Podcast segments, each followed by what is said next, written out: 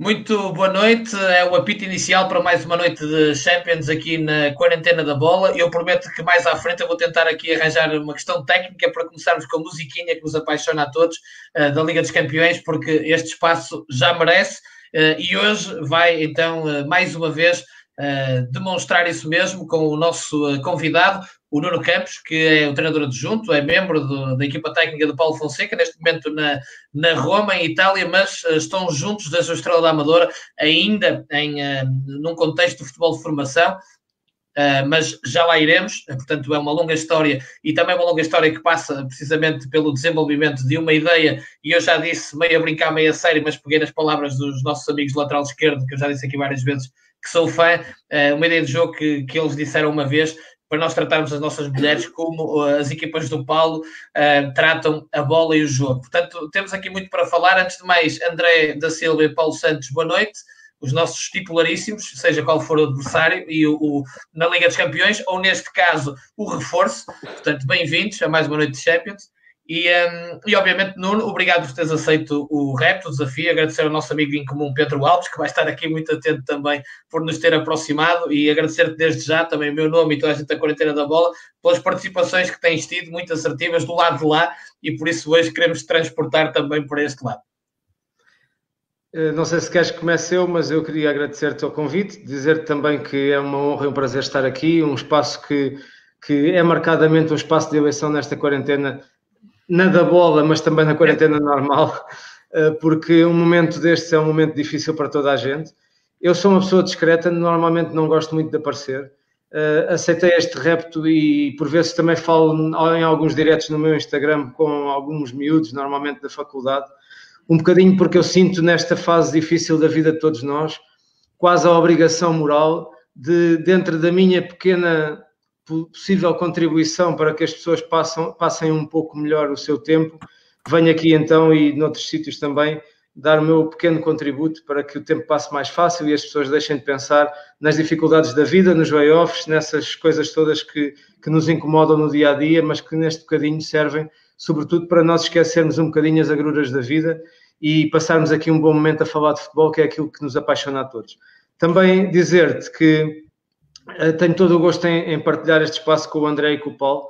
Vai ser uma noite, penso que apaixonada e talvez aqui uh, com alguma, alguma dificuldade extra com, com as ideias que o Paulo e eu defendemos por vezes, mas que certamente dentro da nossa boa educação e da nossa ideia uh, diferente vamos conseguir uh, dar a, a nossa opinião sobre as coisas.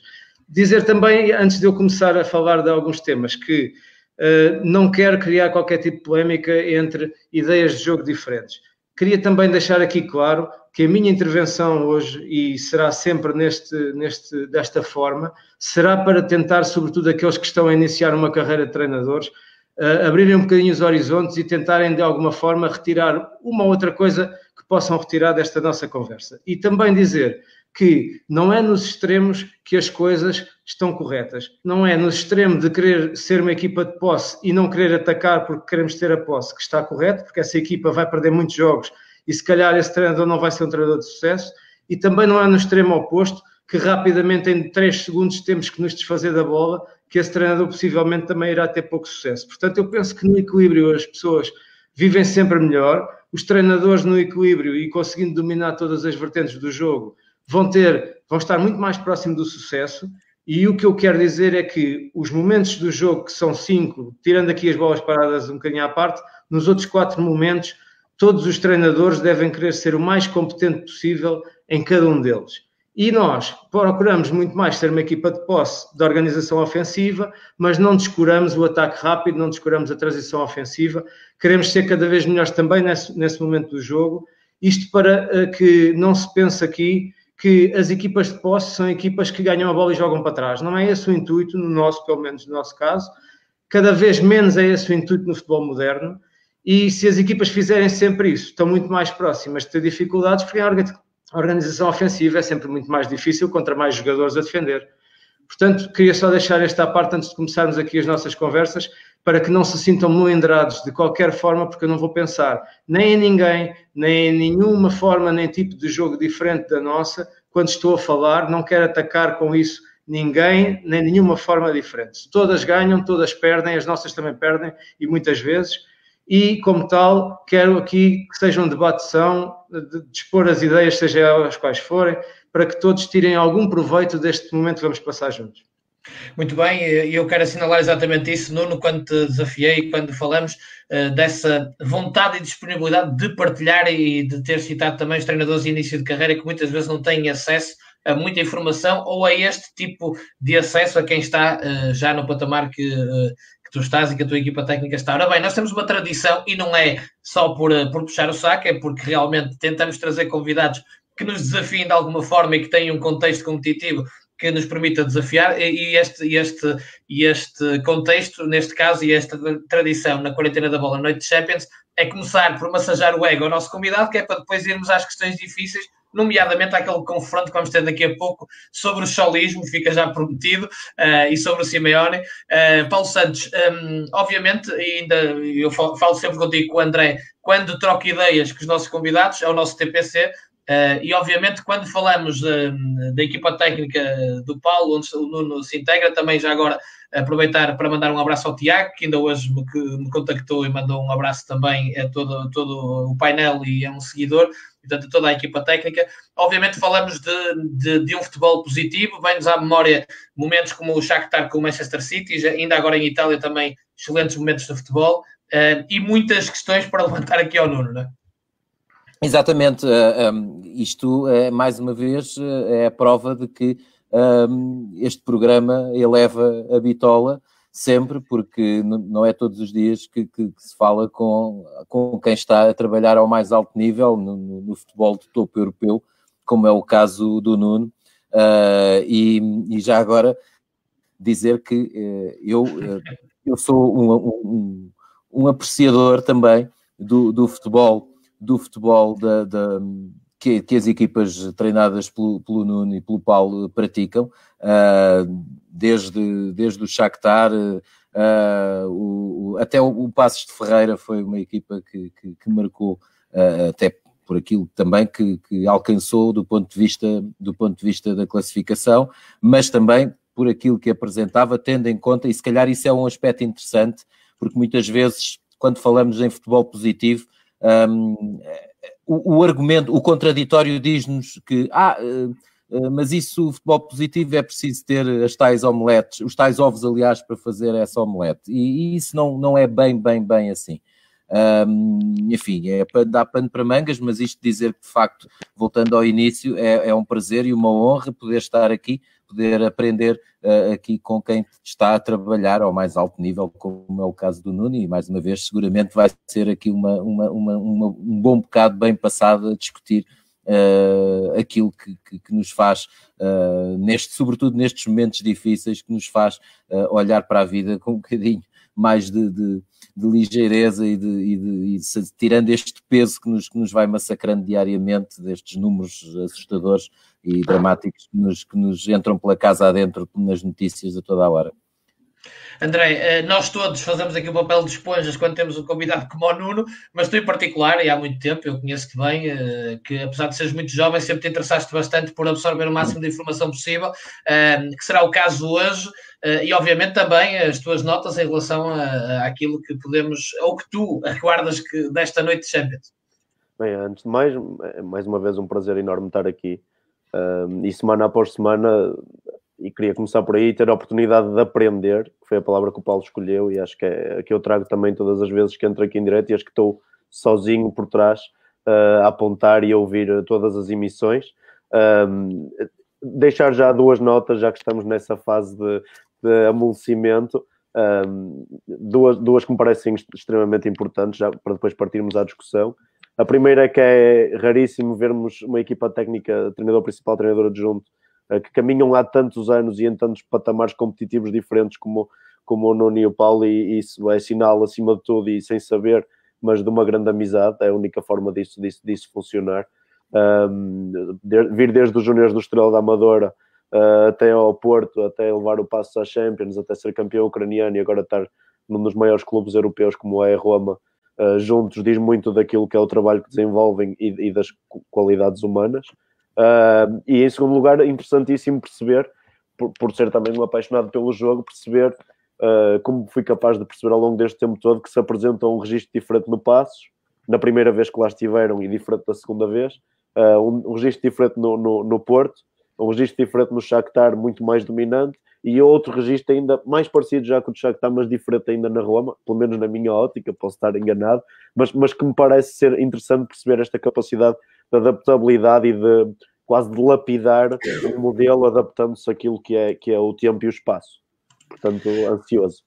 Muito bem, agora e, para terminarmos esta ronda uh, de, de, que nós gostamos de, de, introdução, nada melhor que o nosso primeiro convidado, um abraço para ele, nosso amigo e irmão vegano, meu e do Paulo Santos, José Bote, que, teve, que nos deu a honra de abrir a noite de Champions e que escreveu uh, aqui no nosso Facebook, um, ehm, sem desfazer das outras, esta é mesmo a noite de Champions, Nuno Campos é das pessoas em Portugal que melhor conhece o jogo, uh, que eu gosto e que melhor o explica. Portanto, eh, subiu aqui bastante a responsabilidade, Nuno, e ainda bem, uh, apesar que nós sabemos que o, que Simon tem razão, e portanto, vamos ter como ponto de partida, e tanto o Paulo como o André tocaram curiosamente nisso, e nós não combinamos nada disto, eles tocaram ambos numa situação que é dentro do, de uma fidelidade, digamos, a uma ideia, uma ideia de jogo, que realmente as, vossas, as grandes linhas do vosso modelo modelo pode, pode-se dizer que se mantém, não é? Mas dentro dessa fidelidade uh, foram existindo nuances. Há, há uma constante evolução e, e, nomeadamente em Itália, o próprio Paulo, recentemente, numa excelente entrevista ao Jornal da Bola, reconheceu isso. Um, do ponto de vista estratégico, várias questões tiveram que evoluir, desde logo, e falei nisso, o controle da profundidade, mas, ou seja, para quem diz que vocês só fazem isto também uh, porque têm os jogadores A, B ou C do Shakhtar ou da Roma, ou que tiveram no Futebol do Porto, etc., não é bem assim, porque há linhas mestras desde o Estrela Amadora, em contexto sub-19, que se mantém, mas dentro desta fidelidade há nuances que têm que ser tidas em conta. Sem dúvida, porque quando nós mudamos o contexto, uh, nós temos que entender rapidamente para onde queremos caminhar. O objetivo há de ser sempre o mesmo, que é ganhar.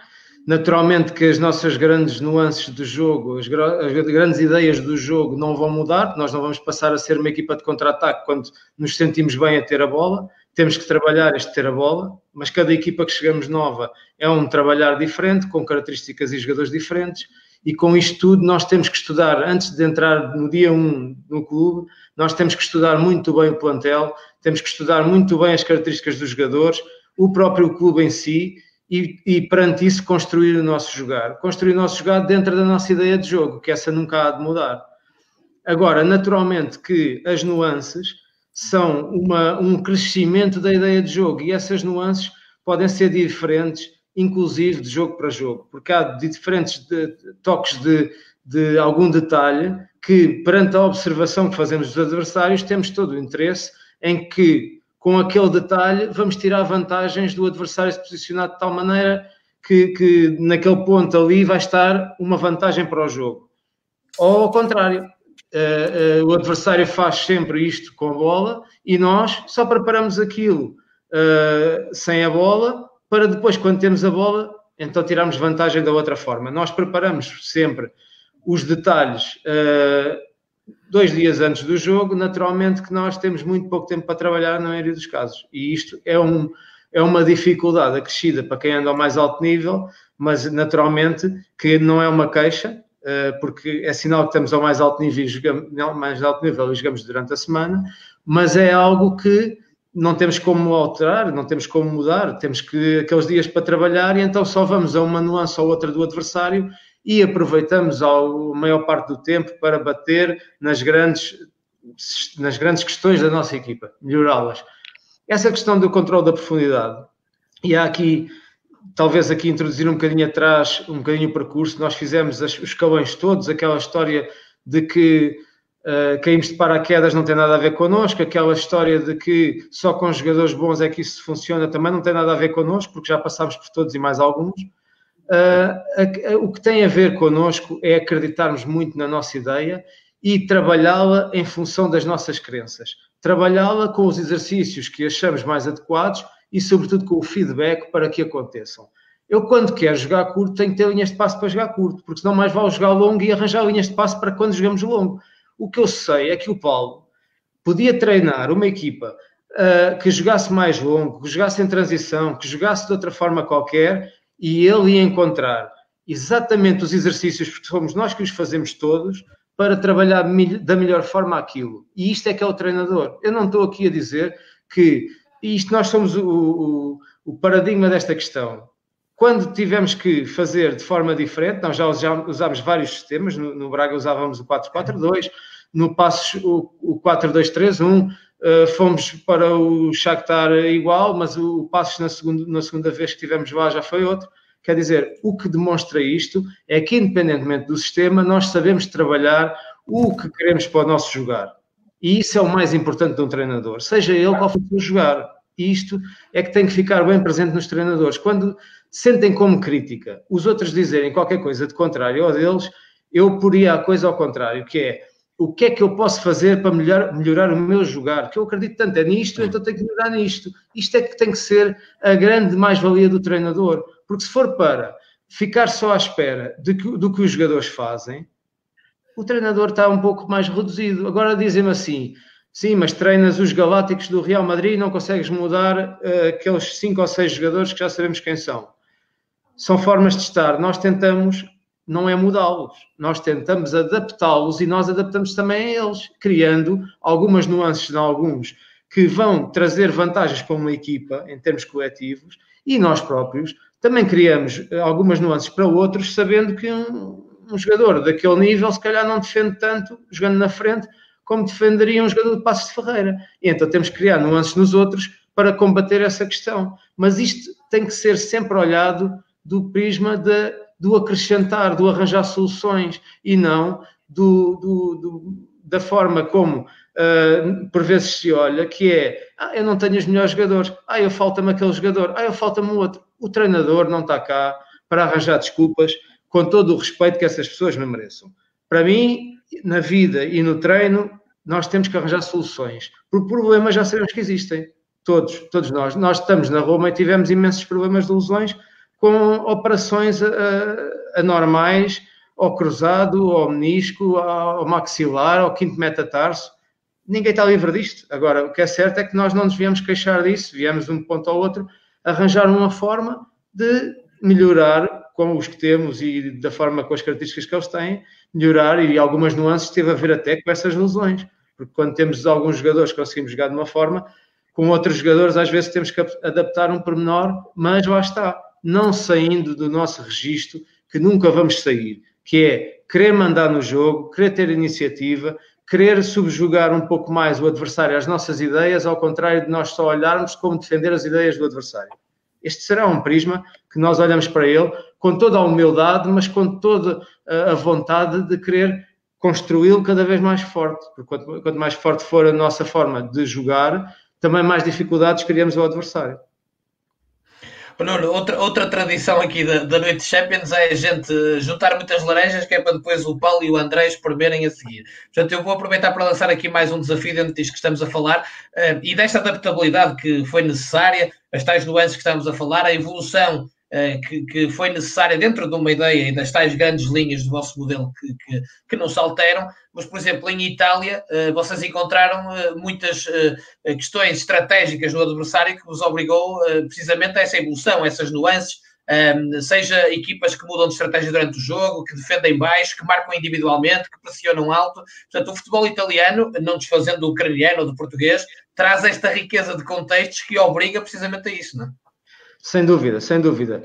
Uh, a, nossa, a nossa experiência é feita por 15 anos de treino, mas nós chegamos à Itália com muitas experiências já acumuladas, com um grande nível já de, de conhecimento também acumulado, fruto dos nossos anos de trabalho e das várias experiências em vários campeonatos, com várias equipas, em várias divisões, mas chegamos à Itália e encontramos um cenário que nos permite dizer que treinando a Itália, a partir daí eu acho que estamos preparados para treinar em qualquer campeonato. Porquê? Isto não tem a ver porque em Itália está o melhor campeonato. Eh, não, não se trata de melhor ou de pior, mais uma vez. O que se trata são de nuances que passamos em Itália com estas equipas todas e todas elas nos trazem desafios diferentes em que nós temos que arranjar respostas para aqueles desafios. Quando nós jogamos uh, contra equipas fazemos a observação de cinco jogos ou mais, porque muitas vezes temos algum tempo e fazemos demais, outras vezes é necessário mais, outras vezes já não é necessário mais porque são equipas claramente na observação fica claro para nós como é que jogam, mas quando nós fazemos pelo menos cinco jogos de observação e, e, temos uma ideia clara como jogam, e de repente vão fazer uma coisa que nunca fizeram, que é jogar connosco e mudar um sistema de jogo, naturalmente aquela observação serve para muito pouco. Mas ou nós estamos adaptados a dar uma rápida resposta, ou então vamos ficar aflitos. E a coisa que nós, felizmente, não, não ficamos é aflitos, porque a nossa forma de jogar adapta-se muito facilmente aos contextos com uma ou outra indicação para dentro do campo. Agora, esta experiência aqui permite-nos jogar com o mais variado leque de adversários, em que mudam de sistema constantemente durante o jogo, antes do jogo. Uh, outras jogam sempre com o mesmo sistema, mas com nuances completamente diferentes do habitual, com três centrais, mas com. Eu vou-lhes dizer, a, Atalanta, do ponto de vista ofensivo, é uma equipa riquíssima, mas só é riquíssima se nós quisermos olhar para aquilo de forma coletiva, porque se quisermos olhar de forma individual, aqueles jogadores não são melhores do que os outros das melhores equipas de Itália. Só que as, as várias formas deles atacarem, uh, quase o risco máximo que eles colocam a atacar, faz uh, o lindo faz, faz a, acontecer algo que é o, central do lado direito, penso que é esse, tem seis assistências no campeonato, mas não uhum. foram nos cantos, foram em cruzamentos. Isto é impensável para um treinador, qualquer ele que seja, quando dissermos porque que o teu central não vai cruzar pelo corredor para, para assistir os outros? Isto é impensável para qualquer um. O lateral direito cruza muitas vezes para o lateral esquerdo fazer golo. Isto acontece porque aquele treinador é risco máximo com a bola. Agora dizemos assim, mas ele também sofre muitos golos. Nós não temos como marcar muitos e não sofrer nenhums sempre. As coisas são. Nós tentamos equilibrar os riscos, que é quando atacamos com mais jogadores, significa que somos mais, uh, se calhar, corajosos a atacar, mas para isso também temos menos jogadores a defender quando vamos perder a bola. Ou nós equilibramos a equipa com os jogadores que temos a, a defender, ou então temos menos chances. Agora, eu acredito muito mais e gosto muito mais que a minha equipa coloque mais jogadores na frente, mais jogadores a atacar, correndo os riscos necessários para a lance em que eles vão fazer gol, mas temos que trabalhar a preparação para a perda da bola, sobretudo para ter menos riscos a defender. Mas entre esta dicotomia de mete mais jogadores a atacar ou mete mais jogadores a defender, é que está, se calhar, lá está, o equilíbrio e o sucesso. Porque não é um treinador que mete todos para a frente e não sabe como defender que vai ter sucesso. Nem é um treinador que em organização quer ter a bola, mas depois não sabe como atacar em condições no último terço, que vai ter sucesso. Cada vez o treinador tem que ser mais completo. Há momentos, e, e eu vou já colocar aqui ao, ao, Paulo a questão que lhe estava a dizer há bocadinho do, do, do, do Atlético. Se nós olharmos a dois momentos do jogo, nós temos que olhar ao Simeone e tirar-lhe o chapéu. E nós, treinadores, devemos, se pudermos olhar a cada um dos treinadores o que tem de melhor, ou se alguns tiverem mais coisas de melhor ainda, cortamos, analisamos, discutimos. Não há problema nenhum. Nós aprendemos todos é com o jogo e o jogo são os treinadores e os jogadores. Agora, o Simeone defende como ninguém, sobretudo perto da área. A mim faz-me um bocadinho mais de confusão uma coisa, mas não tem a ver com ele defender mal. Ele é um dos melhores do mundo ali. Eu detesto é que a bola a rondar a minha área. Isto é um problema que não tem nada a ver com aquilo estar errado eu prefiro defender muito bem como ele, mas prefiro que a minha linha defensiva esteja mais subida para que a bola ande mais longe da área, porque não gosto de ver a bola muito perto da minha área. Se nós passarmos isto para, para, para a transição, o Simeone é muito forte na transição, naturalmente também tem jogadores para isso, mas é muito forte na transição. Agora, nós também queremos ser fortes na transição nós, se pudermos atacar rápido naquele momento em que vamos atacar contra 5, 6 jogadores do adversário, é muito melhor do que atacar contra 10. E isto é um momento que nós queremos melhorar sempre. E voltamos à questão para os treinadores que estão a começar ou para todos os outros que queiram eh, tirar alguma vantagem de ouvir estes, estes, estes detalhes, que é cortem imagens, concordem ou não com elas, cortem imagens das melhores equipas a fazer as, melhores, as determinadas coisas que vocês defendem, não coloquem demasiada informação que vocês não defendam, mas coloquem imagens das equipas que fazem o que vocês defendam. Vocês defendem para o vosso jogar. Cortem e discutam. Batem aí duas horas de discussão, três horas, o que for necessário, A partir do momento, o treinador principal é a pessoa que fica com ideias, é para isto que servem os adjuntos, que é colocar à discussão coisas, e o treinador principal, naturalmente e muito bem, tem a decisão. E a partir do momento em que o treinador principal toma uma decisão, concordemos ou não com ela, não está isso em causa. A partir dali saímos do balneário, aquela decisão é de todos. Aquela decisão tem que ser passada aos jogadores de forma muito clara, para que eles não tenham dúvida. Para eles não terem dúvida, nós não podemos ter dúvida. Não há treinadores de sucesso com dúvidas. As dúvidas deixamos dentro do balneário, deve haver todas e mais algumas, entre nós. Discussão entre nós. Duas horas, três horas, já tivemos discussões de um metro para a direita, um metro para a esquerda durante duas horas. Se calhar não chegamos a conclusão nenhuma de ficarmos os quatro com a mesma opinião, ou cinco, ou quantos somos na altura. O que é certo é que saímos dali a uma forma que é indicada pelo Paulo naturalmente, que é uma decisão Vamos embora, vamos pôr isto em prática. A partir daqui está muito claro para nós o que é que é para passar para os jogadores e eles têm que entender claramente o que é que pretendemos deles. Isto em todos os momentos do jogo.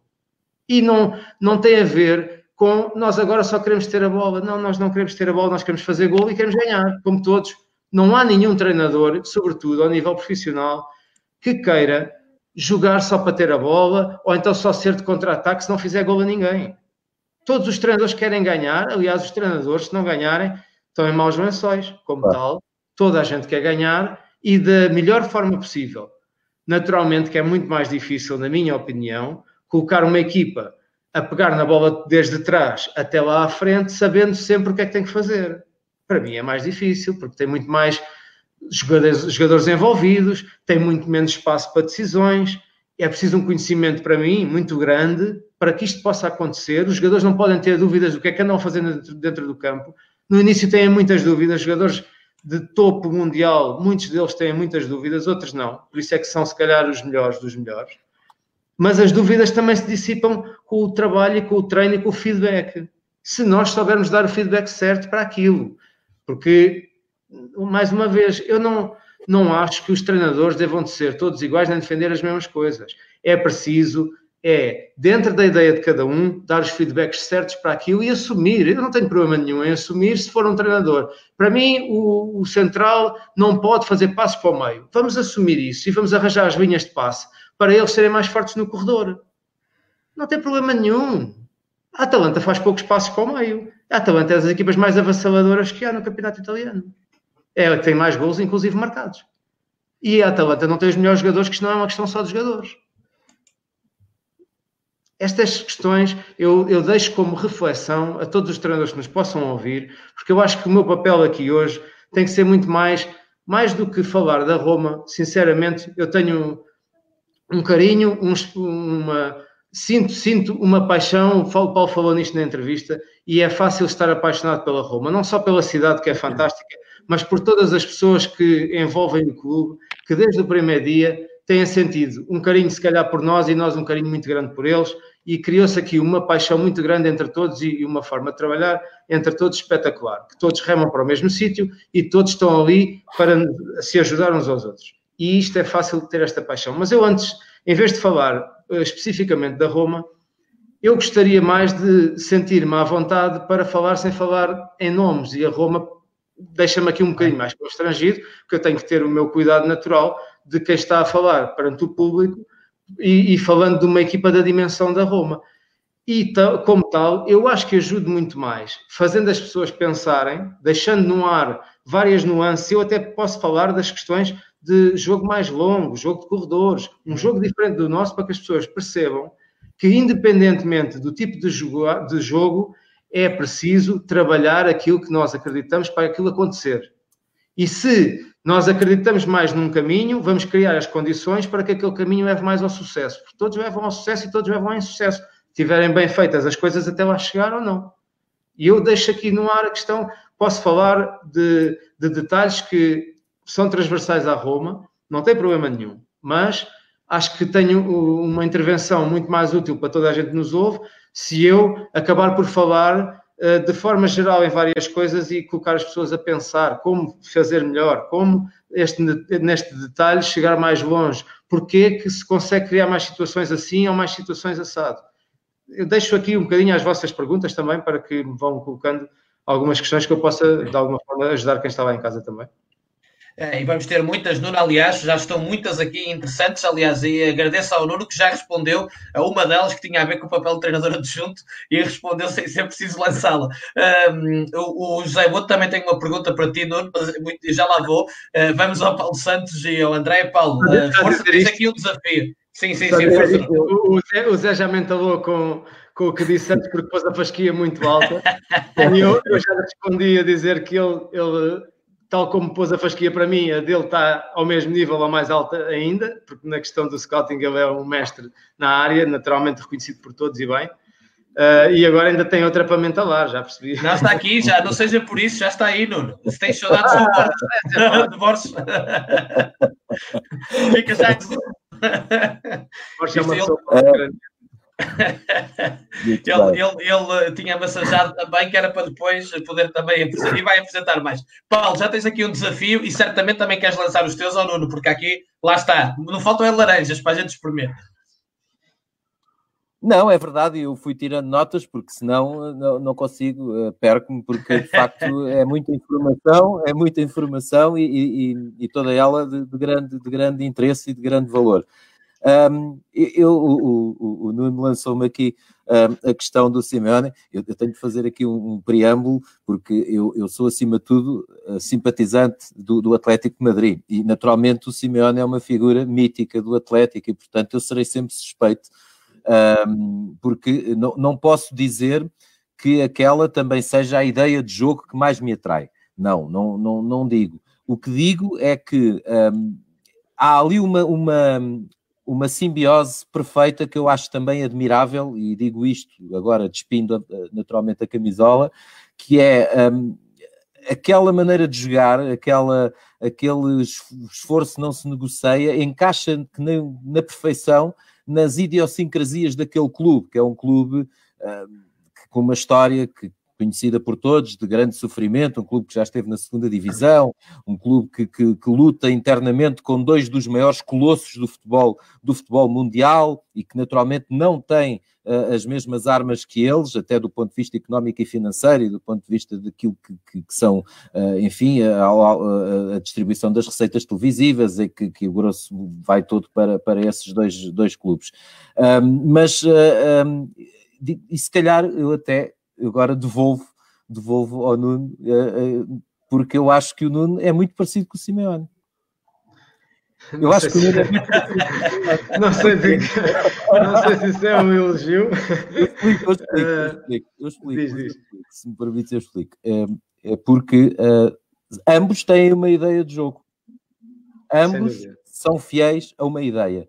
Completamente diferentes, é verdade completamente diferentes e como o Nuno fez questão de dizer e eu, eu subscrevo em absoluto, não, vou, não vamos considerar que uma é melhor ou que a outra é pior, uh, não, são diferentes, ambas terão, terão o seu valor e nesse sentido, nesse sentido, eu acho que eles são parecidos, uh, embora em, em, em, polos diametralmente opostos, uh, mas são treinadores que defendem aquela ideia e que, e que, e que levam aquela ideia até ao fim e que fazem os jogadores uh, acreditar naquela ideia e que fazem os jogadores segui-lo e fazem com que os jogadores os sigam e, com, e que a coisa se materialize uh, no, no, futebol que, que, as equipas praticam. E isso, para mim, uh, coloco-os no mesmo patamar.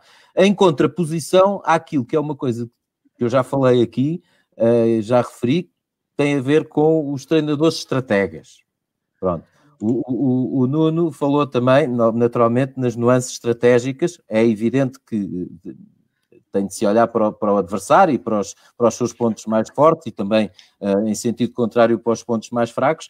Mas aquilo que a mim faz confusão, e já, já o disse aqui, é, são aquelas equipas aqueles, em que não conseguimos vislumbrar uma, uma marca distintiva, uma identidade, que variam semana após semana em função, lá está, daquilo que são as virtudes e os defeitos dos adversários e que alteram tudo, desde o sistema de jogo à, à forma como, como jogam, à forma como, como posicionam a sua linha defensiva, enfim, isso é que eu tenho alguma dificuldade, mas também, naturalmente, aceito, e lá está, é mais uma, uma abordagem que, que, que é válida e que, e que merece ser olhada e refletida, e é nesse confronto de estilos que isto tudo se torna sempre muito interessante. Mas eu prefiro uh, uh, treinadores que tenham uma identidade, que tenham, que as suas equipas uh, assumam uma maneira de jogar, seja ela mais ofensiva, menos, mais defensiva. Já agora também quero só dizer que o Simeone, o Atlético de Madrid, é uma equipa muito forte no momento defensivo, é verdade, é verdade, é das mais fortes, porventura, quiçá até a mais forte no, no, no contexto atual, mas mas também é uma equipa que em certos jogos tem uma, uma característica que eu, que, eu, que eu acho particular eh, que eu acho particularmente interessante, que é no mesmo jogo são capazes de variar muito a forma como se posicionam, sobretudo eh, como posicionam o seu bloco, porque isso não acontecerá tanto. Tem dois momentos. Dois tem momentos. Dois momentos. Exatamente. Isso não acontecerá tanto nos jogos de Champions e nos jogos contra o Real Madrid e Barcelona, mas uh, nos jogos contra o Villarreal e contra o Valência e, e, contra o Leganés, é uma equipa que também se cons consegue jogar muito bem com as linhas uh, subidas, consegue jogar até apoiado junto das áreas adversárias e depois no momento seguinte, se fosse o jogo pedir, baixam e vem tudo para trás e, e, e afundam a linha defensiva. Uh, mas sim, é, onde são notoriamente mais fortes é no momento defensivo, isso, isso é, é, um facto. Mas uh, ainda só sublinhar aqui aspectos muito interessantes que eu, que eu fui apontando, que o Nuno disse, a questão da, da de, de, de, variar o sistema, por exemplo, as equipas do, do, do Nuno, do Paulo, uh, nunca, nunca se consegue identificar um sistema de jogo, é muito interessante, portanto, há ali umas linhas mais do ponto de vista daquilo que é o modelo, daquilo que é a dinâmica, que são facilmente identificáveis equipa após equipa, o sistema não é propriamente aquela que se mantém, por exemplo, as equipas do Jorge Jesus jogam, jogam sempre em 4-4-2, sempre. Uh, eventualmente um ou outro jogo em que haja ali uma mudançazinha até mais a ver com as características dos jogadores do que propriamente com os posicionamentos, mas uh, é, é, essa identidade que eu aprecio e, e, da qual sou fã e que, e que é visível uh, em todas as equipas por onde o Nuno e o Paulo passaram. André, bem-vindo. não, havia muito, muito para falar de todos os temas que o, que o Mr. Nuno falou. Um, na verdade, e sem contar, soltou-se aqui um tema que, que me parece uh, é dos, dos, meus temas de maior interesse, que é, que é o, o, tema treinador adjunto. Uh, e falaste que também estavam a falar disso no, nos comentários. Uh, para, para mim, o treinador adjunto é tão ou mais importante que, que, que a escolha do, dos jogadores, uh, que a escolha do modelo de jogo e que a escolha do treinador. Tem de facto essa importância na minha ótica, não estou a tentar vender a ideia a ninguém, mas na minha ótica tem esta importância. Tem o primeiro papel, como o Nuno disse, que na minha opinião é ver cinzento, onde as pessoas estão a ver preto e branco, é levantar dúvidas, levantar questões, ir contra a corrente, mas depois ter a capacidade de cá dentro mudar o chip assim que sai da, da, da reunião ou do balneário e ser o primeiro a seguir as ideias que foram definidas lá dentro, ainda que há dois minutos estivesse a discordar delas. Porque é muito difícil muitas vezes nós, enquanto ser humanos, e eu fui sempre adjunto até, até este ano, uh, é muito difícil nós estarmos a ter uma discussão e estarmos, se calhar, do lado oposto àquilo que acaba por ser a decisão final, okay? mas depois ter que aceitar como se fosse nossa e vendê-la como se fosse nossa. E, portanto, esta, esta dificuldade uh, mental que o treinador adjunto passa, muitas vezes, é, é, é, fundamental para, para passar uma mensagem à equipa de que, de que a equipa técnica funciona toda da mesma maneira, que há uma única voz, uh, venha de, de, que pessoa vier, há uma única voz a dar uma única mensagem. Isto não causa aos jogadores dúvidas, porque estão tão certos, seja cada um a dizer o que quer que seja, vão todos dizer a mesma coisa. Se o jogador perguntar a um e perguntar ao outro, e nas duas semanas depois perguntar ao outro, os quatro vão dizer a mesma coisa. Exatamente, para testar às vezes até, uh, para, para, tentar medir, exatamente. Uh, e acredito que a esse nível então seja ainda mais. Uh, mas mas esta, esta, importância do treinador junto de ter alguém da, da confiança e alguém que esteja capaz de, de, vestir uma máscara quando sai da reunião, parece-me um tema interessantíssimo de, de, de discutir. quanto, quanto aos, aos aos, aos, modelos de jogo e mais especificamente para o Nuno, tinha várias perguntas. Uh, há coisas que obviamente o Nuno não pode falar, portanto, regressando aqui à base do, do, futebol em Portugal, gostaria de deixar dois temas, se pudermos explorar, gostava de ouvir. Um deles, aliás, tem a ver com dois jogadores em específico. Um deles é, é Quinteiro, que, que, que, só, só rendeu e só apareceu em Portugal pelas mãos do, do, do Paulo Fonseca e da sua equipa técnica. E foi sempre uma coisa que me causou alguma estranheza. Ou seja, há espaço, na opinião do Nuno, que deve ser a opinião de quase a equipa técnica toda, se há espaço para jogadores como Quintero e se há, porque não rendem tanto? E não estou a falar só de acabar o clássico 10, porque eles podem jogar fora, dentro, eh, com movimentos de dentro para fora, de fora para dentro, a vir pegar mais atrás, mais à frente. E Rafa Silva, que também parece-me um jogador que explodiu, e se hoje falamos tanto em Rafa Silva e se atribuímos tanto mérito àquilo que ele fez depois de chegar ao Benfica, na minha opinião, e já que não tive a oportunidade de o dizer ao início, o Rafa Silva explode exatamente com o Braga de, de, de, de, do Nuno e do Paulo Fonseca. Portanto, é a questão do treinador adjunto. Eu tive aqui muito tempo, portanto, estou a trazer muitos temas. Peço desculpa se estiver a ser confuso, mas seria a questão do treinador adjunto. Estás a devolver as laranjas, não há problema. Exatamente. Ser a, treinador do, a questão do treinador adjunto parece-me fundamental. Talvez a coisa mais importante para o início de uma época, ter um bom treinador adjunto. Uh, e, e, depois a questão, os jogadores como Quinteiro e a explosão de jogadores como Rafa, que lhes vemos todo o potencial, tal e tudo, toda a gente consegue identificar ali talento, velocidade, explosão, uma série de fatores, mas, mas que tardam em, em, em realizar esse, esse potencial. força. Ok, uh, vou tentar pegar aqui em algumas coisas que, que, foram ditas pelos meus colegas de painel. Uh, questão dos treinadores estrategas. Foi o Paulo que, que falou nisso. Exatamente, exatamente. Uh, nós, nós uh, o Paulo também referiu que nós mudamos de, de, sistema algumas vezes, e é verdade, algumas vezes mudamos, mas normalmente não mudamos muitas. Primeiro, uh, enquanto a nossa equipa não está com as ideias muito claras sobre o que pretendemos, uh, não é fácil mudar de sistema e trazer resultados positivos. Porque quando vamos para uma situação em que ainda não há conforto no que é pedido e que é trabalhado, e mudamos de sistema, vai trazer mais desconforto ainda.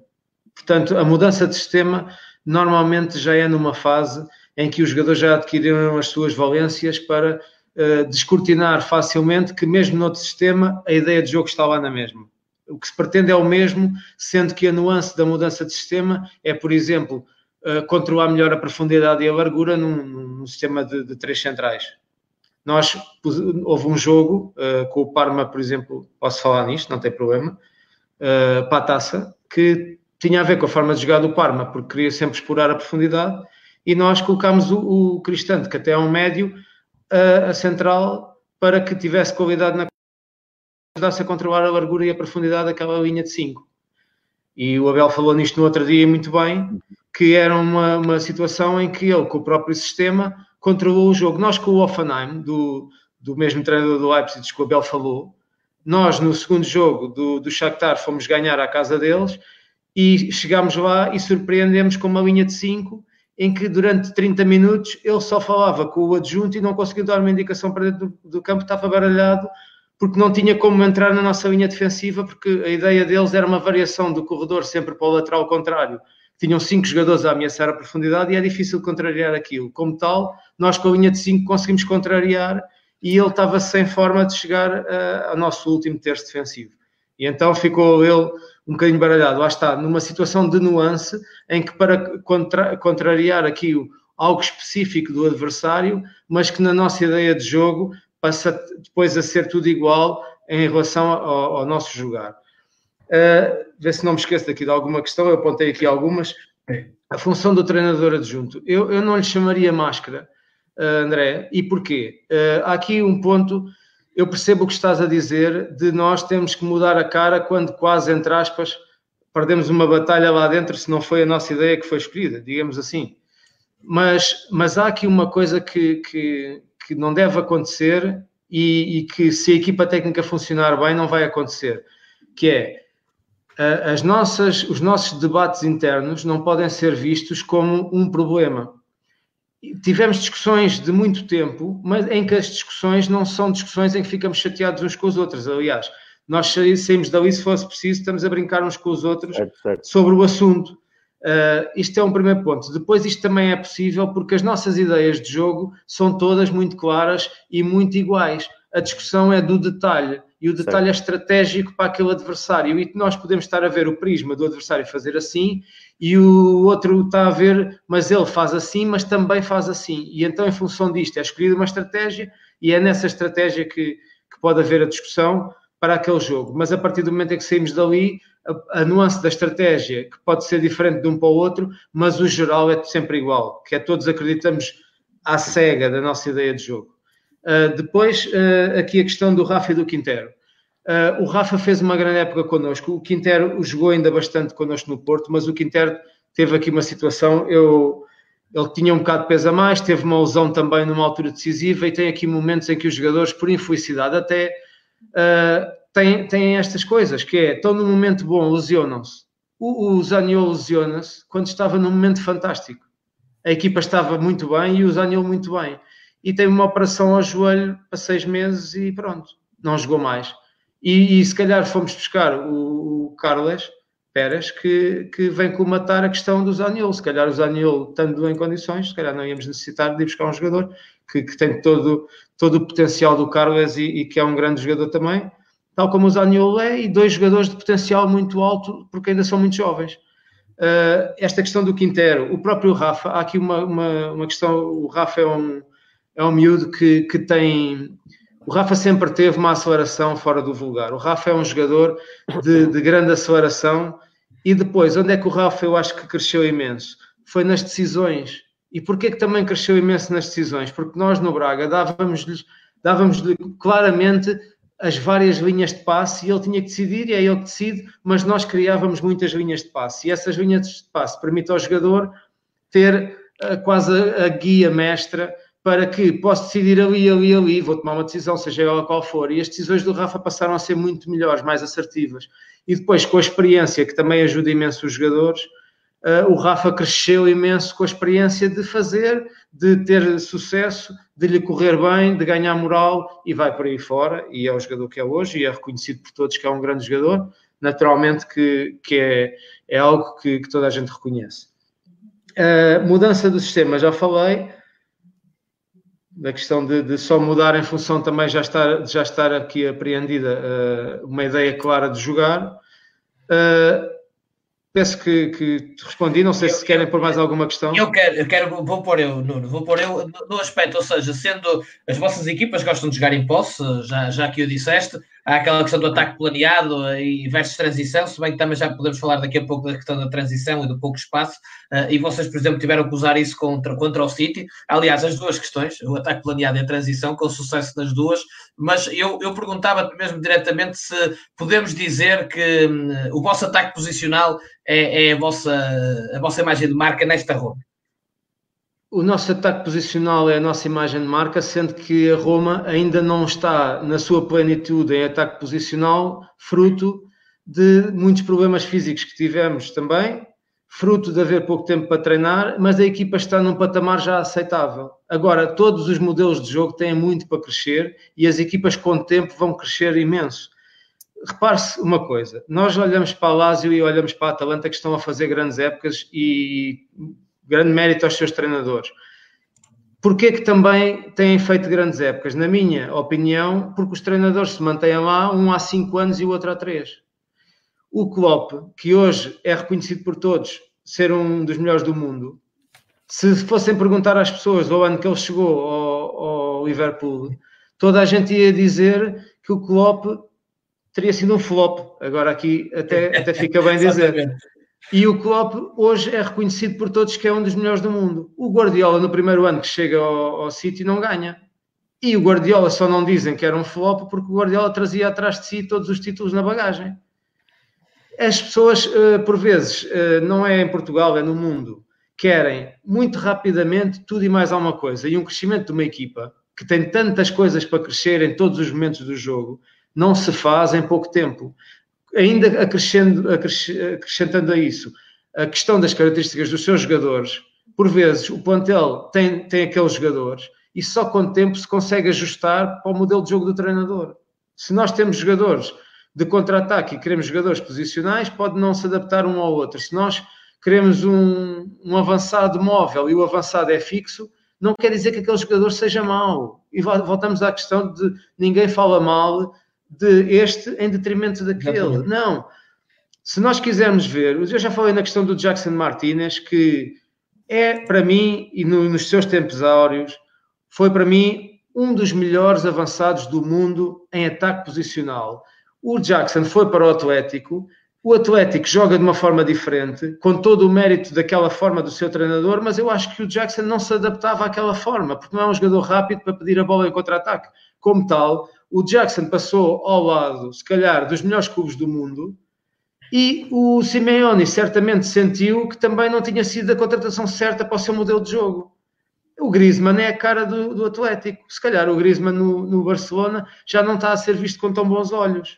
Agora é o Griezmann que deixou de saber jogar, eh, é o Griezmann que deixou de ser bom. Não, um jogador daqueles não deixa de ser bom. Nós temos é que adequar as características do jogador ao modelo de jogo. E eu até punha aqui uma coisa que eu disse ao, ao Pedro, aqui quando ele teve cá, ao Pedro Alves, que foi: Sim. vamos partir ao contrário, que é o clube tem uma ideia, deve ter uma ideia, deve ter. Muitos não têm ideia de nada. Tanto que mudam de treinador para treinadores opostos durante a mesma época. Deve ter uma ideia clara do que é que pretende, deve ter. E tendo uma ideia clara do que é que pretende para valorizar jogadores e valorizar a equipa, a partir desse momento tem que ter modelo de jogador para aquela ideia, contratar um treinador que seja a cara daquela ideia porque não existe o contrário, vai dar mal. Jogadores com características para uma coisa que depois tem um treinador para outra, tem tudo para correr mal. Às vezes corre bem porque os jogadores adaptam-se. Isto é tudo para correr mal. A questão da.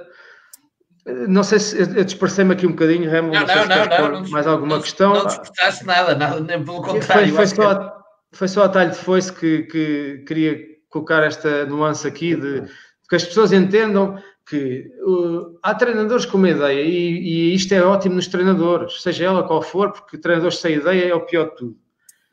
E em função dessa ideia, tem que ser jogadores para aquela ideia. Sabemos que nos dias de hoje é difícil contratar jogadores para as ideias dos treinadores.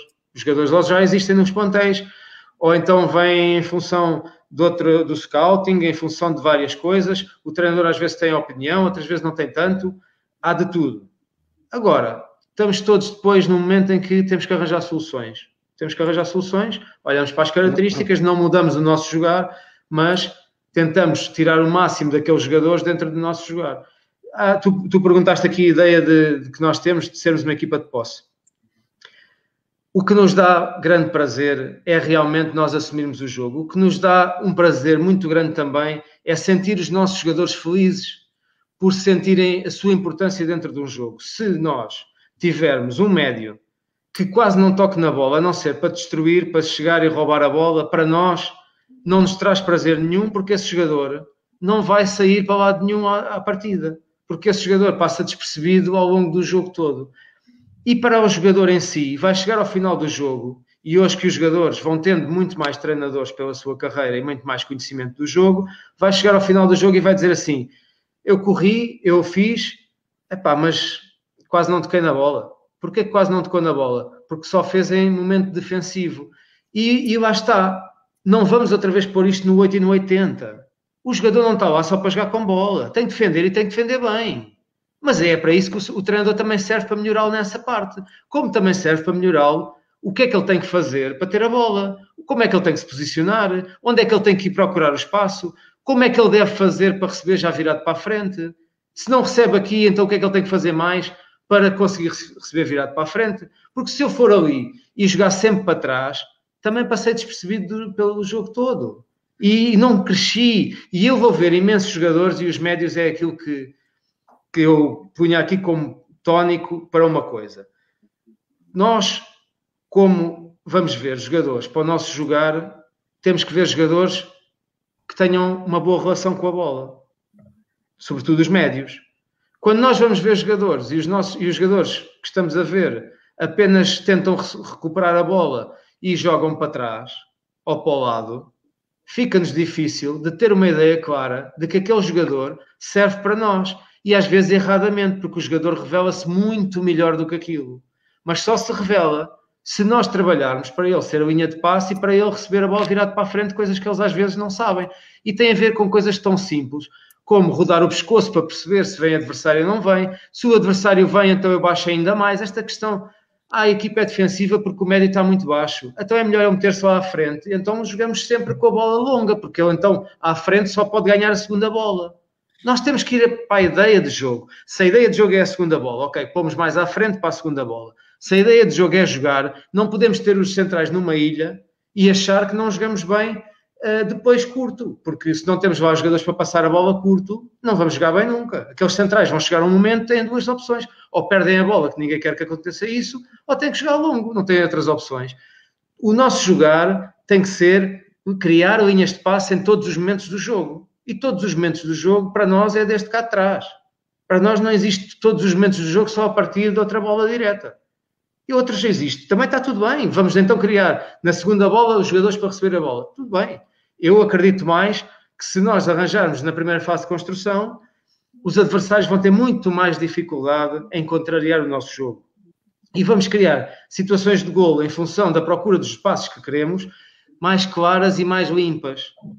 E, e as outras são válidas como outra qualquer. Eu acredito é mais nestas. Isto é, é, não é uma crítica. Mais uma vez, eu não quero criar aqui nenhum tipo de polémica. Quero uh, ressalvar que nós acreditamos nesta ideia que nos tem trazido sucesso, também já trouxe insucesso e está tudo bem na mesma. Agora, nós acreditamos cegamente que criando linhas de passe em todos os momentos do jogo, para já, estamos a valorizar muito mais os jogadores, porque eu tenho muito mais contacto com a bola, os melhores vão ser cada vez melhores, os menos bons vão passar a ser melhores também Agora, não podemos criar. Há dias estava-se a falar aqui, e como vês, eu sou um, um assíduo e atento espectador daqui da quarentena. Estava-se a falar que nem todos têm o Pirlo, e, e falou-se nisso até com o Abel. Sim. Nem todos têm o Pirlo, mas o, o Pirlo pode ser um jogador que não é tão bom e melhorar. Não se vai nunca chamar Pirlo, mas vai passar a ser melhor e vai se calhar conseguir receber a bola virada para a frente algumas vezes, sendo que falha mais vezes do que o Pirlo os passos a seguir, mas cria alguns de jeito. E com criação de passos para a frente, também cria outras variáveis no resto da equipa que também vão criar mais. Isto tem tudo, isto é uma bola de neve, está tudo entroncado no mesmo, que é todos os jogadores, em todos os momentos do jogo, devem estar disponíveis para ser linha de passe. Aonde? Depende. E é aqui que nós não devemos fechar o jogo completamente. Ser linha de passe aonde? Depende. Onde houver o espaço, e o espaço é móvel. O espaço ou está fechado ou está aberto, mais aqui, mais ali, mais acolá. Pode ser linha de passe na frente e deve ser na frente. Se a defesa está mais curta e o colega se virou para a frente, por que não há de ser na frente? E entra um passo mais longo. Não, está correto. Nós queremos atacar a baliza do adversário. Agora, a percepção de onde ser a linha de passe temos que ser nós a fazer entender os jogadores, porque se nós às vezes não vemos, como é que eles vão ver? É mais difícil, mas se nós fizermos entender os jogadores que o espaço existe aonde e como é que o vamos criar, porque há, há situações em que somos nós a criá-lo. Quando nós mantemos a bola e circulamos a bola, nós estamos a querer criar um espaço que queremos atacar. E os nossos jogadores da frente sabem exatamente os espaços que queremos atacar e quais os momentos. E isto é trabalho. Isto é trabalho. Tal como se eu bater a bola direta, eu também quero arranjar um espaço, que é, após uma segunda bola, vou pedir na frente. É um espaço nas costas, é um espaço. Agora, para nós, encontrar os espaços de forma a, a ter a bola, a mandar no jogo, permite-nos não só atacar melhor, como também defender melhor e menos tempo. Porque temos a bola, defendemos menos tempo. Isto é inequívoco. Ah, mas se perdes a bola, sim, e também se nós batermos direto e não perdemos a bola e também não atacarmos quase nunca, isto volta, voltamos à, à situação em que eu falei no início. A coragem e o perfil de cada um de nós. Se nós temos um perfil mais arrojado e arriscamos mais, é corajoso e nós acreditamos que é assim que vamos levar-nos ao, vai levar-nos ao sucesso. Nós jogamos com o City, nós jogamos com o City e para todos é de loucos o que nós fizemos com o City. Hoje já as pessoas dizem que é menos de louco porque, porque resultou. Mas isto só é possível porque temos uma ideia de jogo em que para nós não olhamos para o erro, olhamos para a solução. A solução para nós era o City pressiona como poucas equipas no mundo. Saltam todos à frente, muito agressivos na pressão.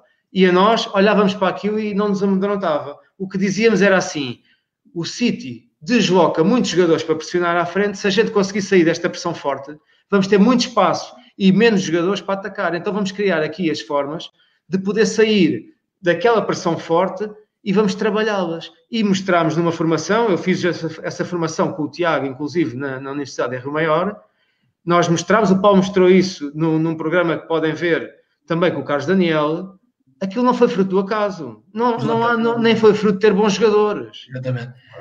Porque uh, o que está lá é treino para o jogo. Primeiro houve um jogo, o treino saiu para aquele jogo assim, a seguir há uma segunda mão e nós trabalhamos naqueles exercícios todos que necessitávamos de fazer para que aquilo saísse bem na segunda mão, outra vez com o City, e por acaso deu gol e por acaso ganhámos ao City. Não é por acaso, não é por acaso.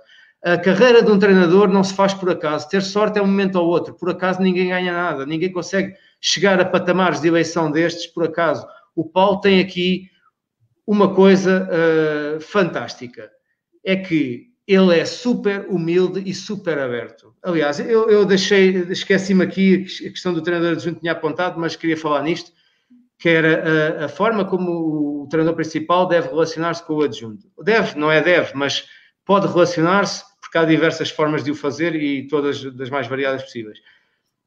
Eu, eu diria assim: uh, o adjunto deve levantar questões, o adjunto deve debater, o adjunto deve trazer para a discussão as coisas o adjunto não sou eu, somos todos os adjuntos, porque nós não temos aquela coisa de que só eu é que falo disto e o outro só fala daquilo. Uh, a riqueza de sermos adjuntos e o conhecimento que cada um pode aportar para o treinador principal, eu acho que é a maior riqueza para o treinador principal. E uma equipa técnica, para mim, é isto. As decisões são do treinador principal, nós temos que estar sempre solidários com elas, sempre solidários com elas.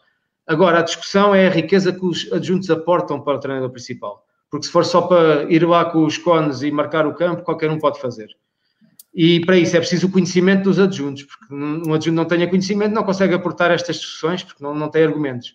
Agora, o que eu queria dizer do, do, do Paulo e dos adjuntos, aqui em relação à nossa equipa técnica, é que o Paulo tem uma equipa, tem uma equipa técnica que argumenta, tem uma equipa técnica que coloca a discussão e tem uma paciência de santo para nos aturar, porque não é fácil quando nós argumentamos que estamos a discutir imenso tempo com ele, inclusive, e, e entre nós, uh, coisas que com outros treinadores se calhar parava passado dois minutos, porque dizia aqui quem manda sou eu e é assim e acabou a conversa e não havia discussão. E não havendo discussão, pode não haver crescimento. Agora, o Paulo tem uma, uma, uma forma de ser fantástica que nos atura a todos e que tem uma paciência de santo, sobretudo para maturar a mim, que não é fácil. Eu reconheço que eu próprio não tenho paciência para mim próprio, muitas vezes. Nós estamos com muita paciência, Nuno, e só temos que agradecer. Aliás, eu quase que aposto que vi há pouco o André da Silva quase a levantar-se para aplaudir, mas já vamos a ele. Um, Paulo Santos, Uh, vamos agora uh, evoluir aqui mais um bocadinho, mais uma ronda entre ti e o, e o, e o André. Deixa-me só dizer uh, que há aqui muitas perguntas que são específicas relacionadas com os jogadores da Roma. O Nuno já explicou o porquê de não ser esse o contexto de hoje, até porque ele pode trazer muito mais nesta análise abrangente do que falar em coisas específicas do clube que representa atualmente, e acho que todos nós percebemos isso e, e, já que o Abel foi a mesma coisa, com o Vitor Matos igual, uh, com o próprio José Boto. Não, podemos falar uh, no macro, não falar de, de, jogador A, B, C ou D, porque também não é esse o nosso propósito, atenção. Uh, e dizer também, quando fazem perguntas demasiado longas, não me entra aqui no sistema, fica cortado, portanto depois não os posso, não os posso dizer. e finalmente, aqui ao nosso espectador que disse que que nós residentes estamos a levar uma goleada, eu confirmo, mas é uma goleada de sabedoria. Paulo Santos, força. Uh, não, eu tava, estava a ouvir o, o, o Nuno falar eh, com muito, estava a ouvir com muito interesse a questão de, dos jogadores terem as linhas de passe. E, e, estava a relacionar isso com aquilo que o André disse antes, uh, relativamente ao, ao, ao Rafa, uh, e já agora eu subscrevo em absoluto aquilo que, a opinião do André, e até, se me permitem, irei então um bocadinho mais longe, porque eu acho que o Rafa uh, regrediu muito uh, quando, quando sai do Braga uh, e, e, nos anos de, de, Benfica até, até, a, época, até a época passada. pronto, e, e, justamente porque isto leva para outra questão que, que o Nuno também falou um, e, que, e, que, me parece fundamental e, e que é algo que, que, eu já disse também aqui noutro, noutro, noutro programa, um, que é algo que leva a que as pessoas, o adepto, eh, tenha às vezes muita dificuldade em perceber um, porque é que o jogador A, uh, B ou C teve sucesso num clube e depois foi para outro e não teve sucesso, que é o contexto. O contexto é absolutamente determinante. Um, e, e, não só, não só para, para, para que uma ideia de jogo possa vingar, Uh, o contexto é importante também nisso, mas sobretudo para que um jogador com determinadas características e porventura também enquadrado num, numa ideia, num modelo de jogo, também possa vingar num sítio e não vingar no outro. São, são, são aspectos que me parecem, que me parecem muito, muito, muito relevantes, e ainda outro que o Nuno também falou e que também leva a, a alguma um, dificuldade em, em perceber porque é que uh, o treinador A, B ou C uh, não teve sucesso, tem a ver com a estabilidade, precisamente. O Nuno falou nisso, o Klopp é um exemplo, uh, há N exemplos de treinadores que conseguiram, que precisaram de tempo, porque é fundamental, o tempo é fundamental e, e, e é preciso esse, esse, tempo, essa disponibilidade para fazer vingar as ideias num determinado contexto. E isto parece-me muito, muito evidente. Uh, em relação ao Jackson, eu, eu também concordo, eu concordo, um, concordo que o Jackson de facto não, não, não, não teve ali o, contexto, lá está, propício aquele, para que ele pudesse um, a desenvolver todo, todo, todo, todo o seu talento e, tu, e todo, tudo aquilo que são os seus aspectos mais, mais fortes de jogo, de jogo posicional, de jogo, de jogo um jogador que precisa de apoios que, que, um, e, que, e, que, e que no Atlético claramente não os teve. Uh, mas uh, isso até me leva a pensar noutros jogadores também naquela posição, uh, igualmente avançados posicionais, pontas de lança posicionais. Estou-me a lembrar do Mandzukic, por exemplo. Também não foi um jogador que, que, tenha tido ali um grande, um grande sucesso. Aliás, esse, esse para mim é um aspecto crítico do Atlético.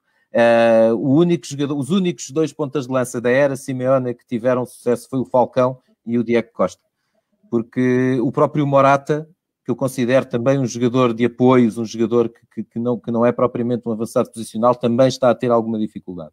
E, portanto, isto, mais uma vez, para acabar, na questão do, do contexto e da importância do, do, contexto para, para que possamos perceber porque é que os jogadores por vezes têm, têm sucesso num sítio e depois noutro sítio. Imediatamente a seguir, esse sucesso eclipsa-se. Uh, podemos falar também do Gaetan já agora, embora seja outra posição, também foi um jogador que eu nunca percebi muito bem a sua contratação. Uh, mas uh, eu, eu, queria só lançar aqui uma questão ao Nuno, em tom de brincadeira. Corredor central ou corredores laterais? Toma nota, não toma nota, que já vamos aí, porque depois aqui uma, eu vou lançar já algumas questões do público, porque senão eles ficam chateados, já estão uma hora e dez a ouvir-nos, ainda não perguntaram nenhuma, e eu mandei refazer aqui algumas perguntas e eles fizeram exatamente isso, mais curtas, portanto já vou fazer. André.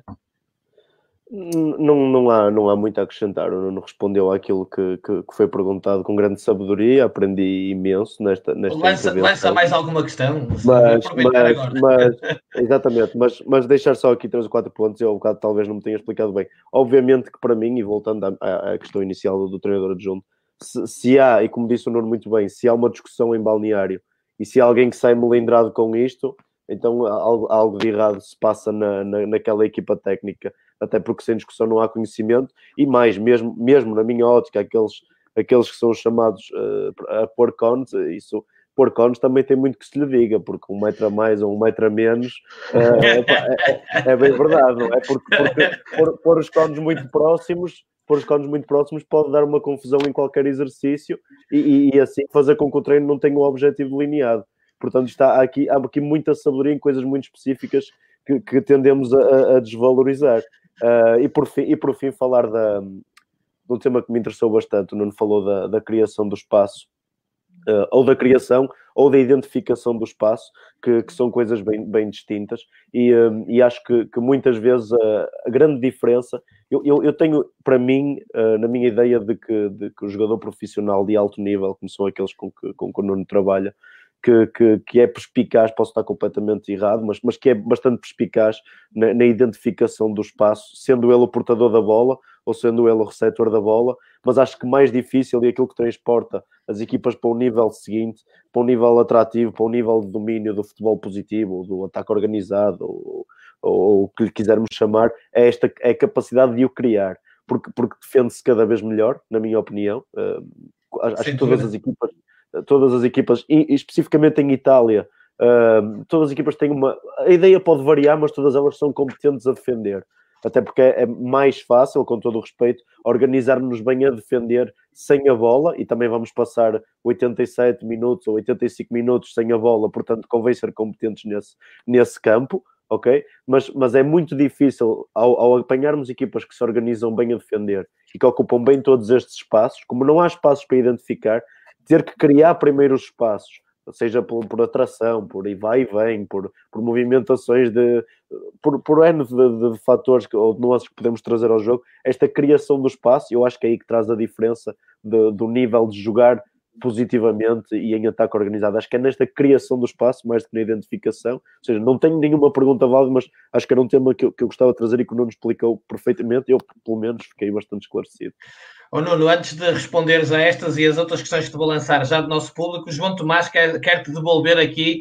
Uh, diz boa noite a todos, especial Nuno Campos. Sinto a obrigação de contrapor o comentário do outro dia. O Nuno vai me permitir em confidência, mas eu assisti a uma destas discussões onde se falava de rodar o corpo para a direita ou para a esquerda e que durou pelo menos meia hora, está a dizer o João Tomás. Hein? Portanto, fica aqui um, um testemunho fidedigno do, do João sobre essas discussões. Grande abraço ao João, grande abraço. E eu, inclusive, também aqui disse a ele no outro dia, penso que não, não fui a tempo da mensagem passar, que o João fez um ótimo trabalho também no Braga, uh, conosco uh, e também na formação. Um, há coisas que o João trabalhou com os avançados que eu considero fundamentais, independentemente do modelo de jogo. Aquilo vai resultar para todos os modelos de jogo, que é os avançados saberem se movimentar em função da bola e do espaço. E isto resulta para qualquer modelo de jogo. E, e quando nós queremos olhar à questão uh, mais individual e de crescimento do jogador mais novo, mas mais velho também é importante. Não é, não é que eles saibam tudo, porque há jogadores de 30 anos que aprendem muito connosco e dizem-nos e dizem nas entrevistas. Mas se uh, pudermos ensinar mais novos, ainda melhor, porque eles ficam logo com uma bagagem grande para atacarem a carreira deles. E os avançados, o João fez um trabalho fantástico, uh, com, com os avançados a perceberem claramente que espaços atacar, em que momento, como vir em apoio, quando vir na profundidade, rodar o corpo para onde, para tirar vantagem do defesa estar posicionado assim. Se estiver assim, ele tem que então fazer uma diagonal na frente dele para tirar vantagem do defesa estar muito aberto.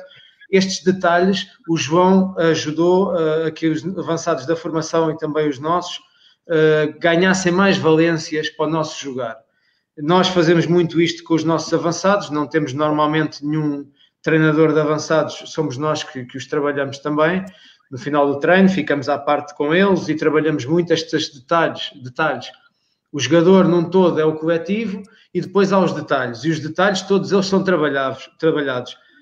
O, o Paulo, por vezes, fica com detalhes dos defesas e eu fico com detalhes dos avançados. Às vezes é o Tiago que fica também ao mesmo tempo com, com coisas dos médios e podemos a, a estar a trabalhar todos os, os setores da equipa em que já terminou o treino e agora vamos aos detalhes que não tem carga física, mas tem muito para o jogo, que aporta muito ao jogo.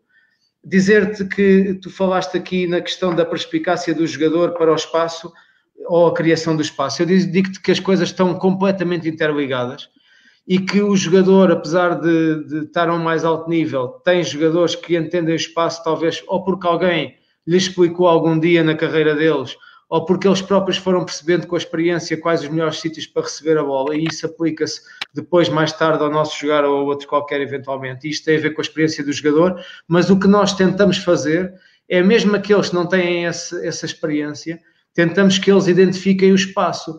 E o espaço, como muda tanto, eles têm que identificar a todos os momentos que a bola anda para aqui ou para ali o espaço. Depois, a criação dos espaços é algo que lhes traz a mais-valia de, para além deles o identificarem, já sabem que a partida vai ser ali ou ali. E sabendo que é ali ou ali, eles rapidamente vão se deslocar para lá para estar sozinhos, no momento certo. E com isso, tira-nos grandes vantagens, porque coletivamente estamos a criar uma coisa para eles depois tirarem partido e a equipa toda a ganhar com isso. Uh, depois aqui a questão corredor central ou corredor, uh, corredores laterais que o, que o Paulo colocou. Balanção. Uh, para mim, há uma coisa que, e, e podemos já. Vou, vou, aqui ser um bocadinho polémico. Alas a jogar dentro, alas a jogar dentro, é uma aberração. Ouvi, ouvi dizer, não, se, não se consegue compreender, porque os alas têm que ser fortes fora. E eu pergunto assim: Uh, queremos ser forte num contra um no corredor, muito bem. E eu faço o central deslocar-se ao corredor e tem sempre uma cobertura. E somos um, não é contra um, é um contra dois. Já não somos um contra um. E estamos dependentes desse um contra dois. Que a nossa equipa, o nosso lateral não se projeta, os médios não sobem demasiado porque têm que estar preparados para outras coisas, obviamente, porque quando a bola chega lá, tem um contra dois. E então colocamos a questão em que o jogador, afinal, que é tão bom no um contra um e no drible, quando é um contra dois, não faz milagres. Eu vou pôr a coisa ao contrário, que é o, o ala deve ter soluções de passe. Para nós, jogar dentro tem a ver com muito, muito mais coisas. É criação de indefinição. Quando nós, corredor central ou corredor lateral, ameaçamos por dentro, no corredor central, mas também estamos a ameaçar por fora, é aqui que se cria mais valia, mais para atacar aquela linha defensiva. Porque se a linha defensiva tiver muito claro que só tem ali aquele jogador e posso marcá-lo perto de mim, não há dúvidas. E o que nós queremos é criar dúvidas na linha defensiva e o que nós queremos é criar dúvidas no adversário. Sai lá a pressionar, mas tenha homem nas costas. É melhor não sair lá a pressionar, mas então o meu médio está sozinho e pode transportar. Isto é que são criação de dúvidas. Mas para criar dúvidas, nós temos que estar a ameaçar no corredor central, mas também no lateral, porque só ameaçarmos no central, a outra equipa fecha, acabou a dúvida, não entramos. Se só ameaçarmos no corredor lateral, vamos a bola para o corredor lateral, a equipa bascula, faz-se uma cobertura, também não há ameaça. A não ser que tenhamos um jogador muito bom que de vez em quando resolve numa situação individual, mas lá estamos nós. Somos treinadores para estar à espera do individual. E quando não tivermos os melhores? Deixamos de ser treinadores?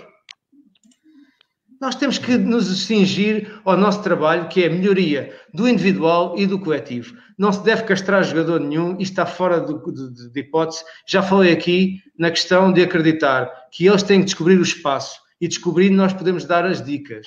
Não é dizer assim, a bola tem que ir só para ali. Não, está errado. Porque só for para ali, o adversário se puser a, a cortar a linha de passo, o jogador fica bloqueado. Agora, devemos é ameaçar por dentro e ameaçar por fora. Se formos, vamos, voltamos aqui à questão dos corredores centrais ao corredor lateral, dos corredores laterais ao central, como eu também coloco a questão dos quatro momentos do jogo. Nós devemos ser fortes na transição ofensiva ou na organização ofensiva? E eu pergunto, porquê que só que escolher uma? A outra deixa de existir? Nós devemos ser fortes em tudo. Quanto mais coisas eh, formos fortes, mais próximo estamos do sucesso. E, mas para isso temos de dominar, treinar, feedbacks, voltar a treinar, vídeo, mostrar, chamar, falar outra vez com o jogador e ele tem que entender. Uns demoram mais, outros rapidamente entendem. Agora, nós temos de ter muito claro todos os momentos do jogo e temos de ter muito claro os espaços do jogo e como os atacar. Esta é a grande questão para quando falamos de treinadores completos. Eu acho que é reconhecido por por todos que o Guardiola é um dos melhores do mundo. E nós, e, e, e, então eu até vou pôr aqui a coisa de outra forma por causa de falar dos alas. Vamos dizer assim, sim, estás a dizer isto do ala por dentro e o Guardiola tem o ala aberto. Muito bem. E não tem ninguém por dentro? Claro que tem, claro que tem. Só qual é a diferença? É que o Guardiola com um médio, Fernandinho ou agora outro, mas o Fernandinho sobretudo naqueles, naquela altura que, que estava o City em grande, digamos assim, com um médio, com mais dois centrais, não precisava quase de mais jogadores para alguém se virar para a frente e fazer a bola chegar entre linhas ou ao corredor. Se nós treinarmos uma equipa que não tem esta qualidade nos jogadores, aquele médio sozinho vai perder a bola, mais os centrais, ou vai jogar longa e a bola não chega em condições nem entre linhas nem ao corredor. E aqueles todos os jogadores que estão ali para a frente não servem para nada, porque a bola não chega lá em condições. Voltamos a, a, a, atrás outra vez. Ele tem alas abertas para irem num contra um. Muito bem mas tem os médios a servirem como se fossem aulas. Se nós no nosso jogo tirarmos os aulas abertos, porque isto é uma questão de nuance do nosso jogo e outros fazem de outra maneira, mas o, o grande, a grande mais-valia de olhar para isto de uma forma diferente é que se nós fecharmos os olhos de quem são os jogadores que estão lá, as posições estão ocupadas tal como nós as ocupamos, mas com jogadores diferentes. E nós dizemos assim, sim, mas o teu lateral não é tão forte num contra um quanto o ala. E depois, Uh, dessa forma, o teu médio também não chega tão à frente, os teus médios acabam por não fazer muitos golos. E eu ponho a coisa outra vez para o Guardiola, que é algo que nós acho que ninguém ataca por ser o Guardiola, porque é algo que, que é reconhecido por todos como é um dos melhores do mundo. Vamos ao Guardiola. Os médios deles, dele atacam muito. O, o, da Silva, o Bruno, seja quem for, são jogadores de muitos golos, muitas assistências. E eu pergunto, e os laterais? Que têm que fechar como um médio na preparação para a perda da bola, atacam muito? Não, não atacam, porque alguém tem que se sacrificar numa equipa. Para ele é os, é os laterais, para nós pode ser os médios. Agora, os, os jogadores todos têm tarefas a cumprir e uns têm mais influência ofensiva, outros defensiva, mas todos têm que contribuir para o coletivo forte. Na ideia do Guardiola, mete lá os interiores a serem os alas da nossa equipa e estão ali a jogar por dentro. Os alas estão abertos. Na nossa equipa, colocamos os nossos laterais projetados, os alas estão por dentro. E os médios estão a preparar-se para a perda e a ser sempre linha de passo para a equipa jogar e rodar a bola. Agora, mudamos uh, o figurino e mudamos a, a posição dos jogadores em termos de, de, número no campo ou em termos de posição do, no campo. O que é certo é que temos as mesmas, as mesmas posições ocupadas, como neste caso o Guardiola, ou como as grandes equipas do mundo que jogam em ataque planeado. E nós devemos ser bons em todas. Já disse isto, transição ofensiva. Quanto melhor formos, melhor. Porque se pudermos fazer golos naquele momento, vamos atacar contra menos jogadores. É ótimo. Isto, isto revela que a partir dali só trabalhamos aquilo e deixamos de trabalhar a organização. É errado. Se fizermos isso, é errado.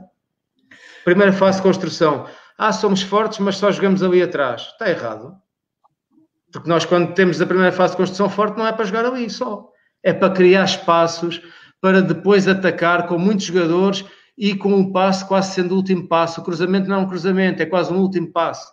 E isso é que as pessoas não entendem, porque gostam de baralhar as coisas, que é para terem razão. E eu estou aqui a dar a mão à palmatória que há muitas formas de ganhar, todas são válidas e todas são úteis. O que eu gostava era que as pessoas tirassem o positivo do que eu estou a dizer e não dissessem assim, aquele tem a mania porque isto ou porque aquilo, que é como as pessoas muitas vezes olham para as coisas. O que eu Sim. acho é que as pessoas devem tirar sempre o positivo do que as outras dizem. O Simeone já disse aqui, o Simeone, grande treinador em dois momentos do jogo. E eu naturalmente, que tira o chapéu.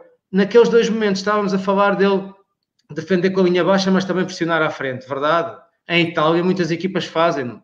Só têm dois momentos. É um a pressionar e com sinais, quando a bola, sobretudo, anda para trás, saltam à pressão. É passada a primeira linha de pressão, juntam-se ao pé da área. Nós, já disse aqui, temos um bocadinho de, de fernicoques quando a bola anda muito perto da nossa área e nós preferimos juntar, mas juntar mais alta a linha e, e, é defender bem na mesma se estivermos a defender bem, porque se a outra equipa entrar lá todas as vezes que ataca, é defender mal. Eh, o defender bem não é a linha estar aqui ou mais acima ou mais abaixo. O defender bem, idealmente, deve ser com o menor número de jogadores possível, primeiro ponto, porque se nós tivermos menos jogadores a ter que defender, temos mais jogadores preparados para atacar. Depois é defender o mais longe da nossa baliza possível, na minha opinião. Se não o sabemos fazer e fazemos mais perto da baliza, não tem problema nenhum. Mas defender uh, mais longe da baliza é uma arte, não é por acaso. Não, não, não creiam nisso porque isso não existe. Tal como defender ao pé da baliza é mais fácil por aglomeração, mas o Simeone fala por arte, porque sabe defender ali. Não é por aglomeração apenas, é trabalhado. Isto tudo são nuances que, se nós quisermos crescer como treinadores, temos que ir procurar resposta para as nossas dúvidas. E como é que preferimos fazer e trabalhar o que preferimos fazer. Não vamos em ondas, não vamos em modas, porque isto é assim. Amanhã saímos daqui e eu disse duas ou três coisas que amanhã os treinadores vão pôr em prática no seu treino. Ainda está fresco na cabeça deles e eles conseguem. Passam três jogos, perdem os três jogos ou perdem dois jogos. Vêm os fantasmas todos. A seguir pegam na equipa, aquilo está tudo errado, já não é nada daquilo, já se passa outra coisa completamente diferente. Porquê? Porque não se domina as coisas e nós temos de nos sentir confortáveis com aquilo que defendemos. Nós temos que acreditar, porque vamos ter que fazer os jogadores acreditarem. Não há equipas vencedoras sem os jogadores acreditarem. E somos nós os responsáveis por fazê-los acreditar. Nem que aquilo seja errado. O que é certo é que se eles acreditarem, resulta. Não sei se tem mais alguma questão que eu não respondesse no imediato.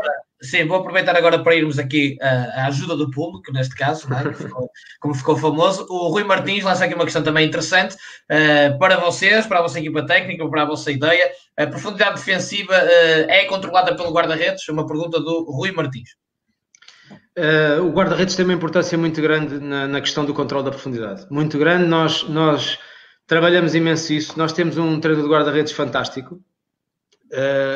o Alisson está no no Liverpool e, e eliminou-nos eliminou quando estávamos no Shakhtar da Champions porque em casa o resultado justo teria sido se calhar 4 a 1 e fez defesas inacreditáveis. E nós acabámos por perder um zero em Roma e fomos eliminados. E porque o nosso treinador de guarda-redes é, é, fantástico.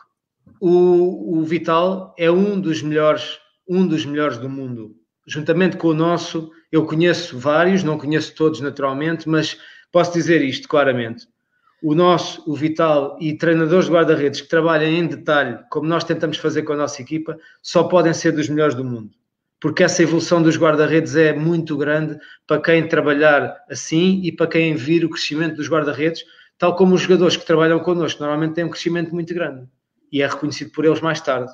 Porque o treinador que trabalha bem uh, as coisas, o jogador vai mostrar em campo o trabalho do treinador não é porque o treinador diz, é porque o treinador faz, passa o feedback, acaba por passar a mensagem e ele faz. E é muito claro para mim, quando vejo uma equipa jogar, eu consigo apontar os pontos uh, principais que aquele treinador trabalha.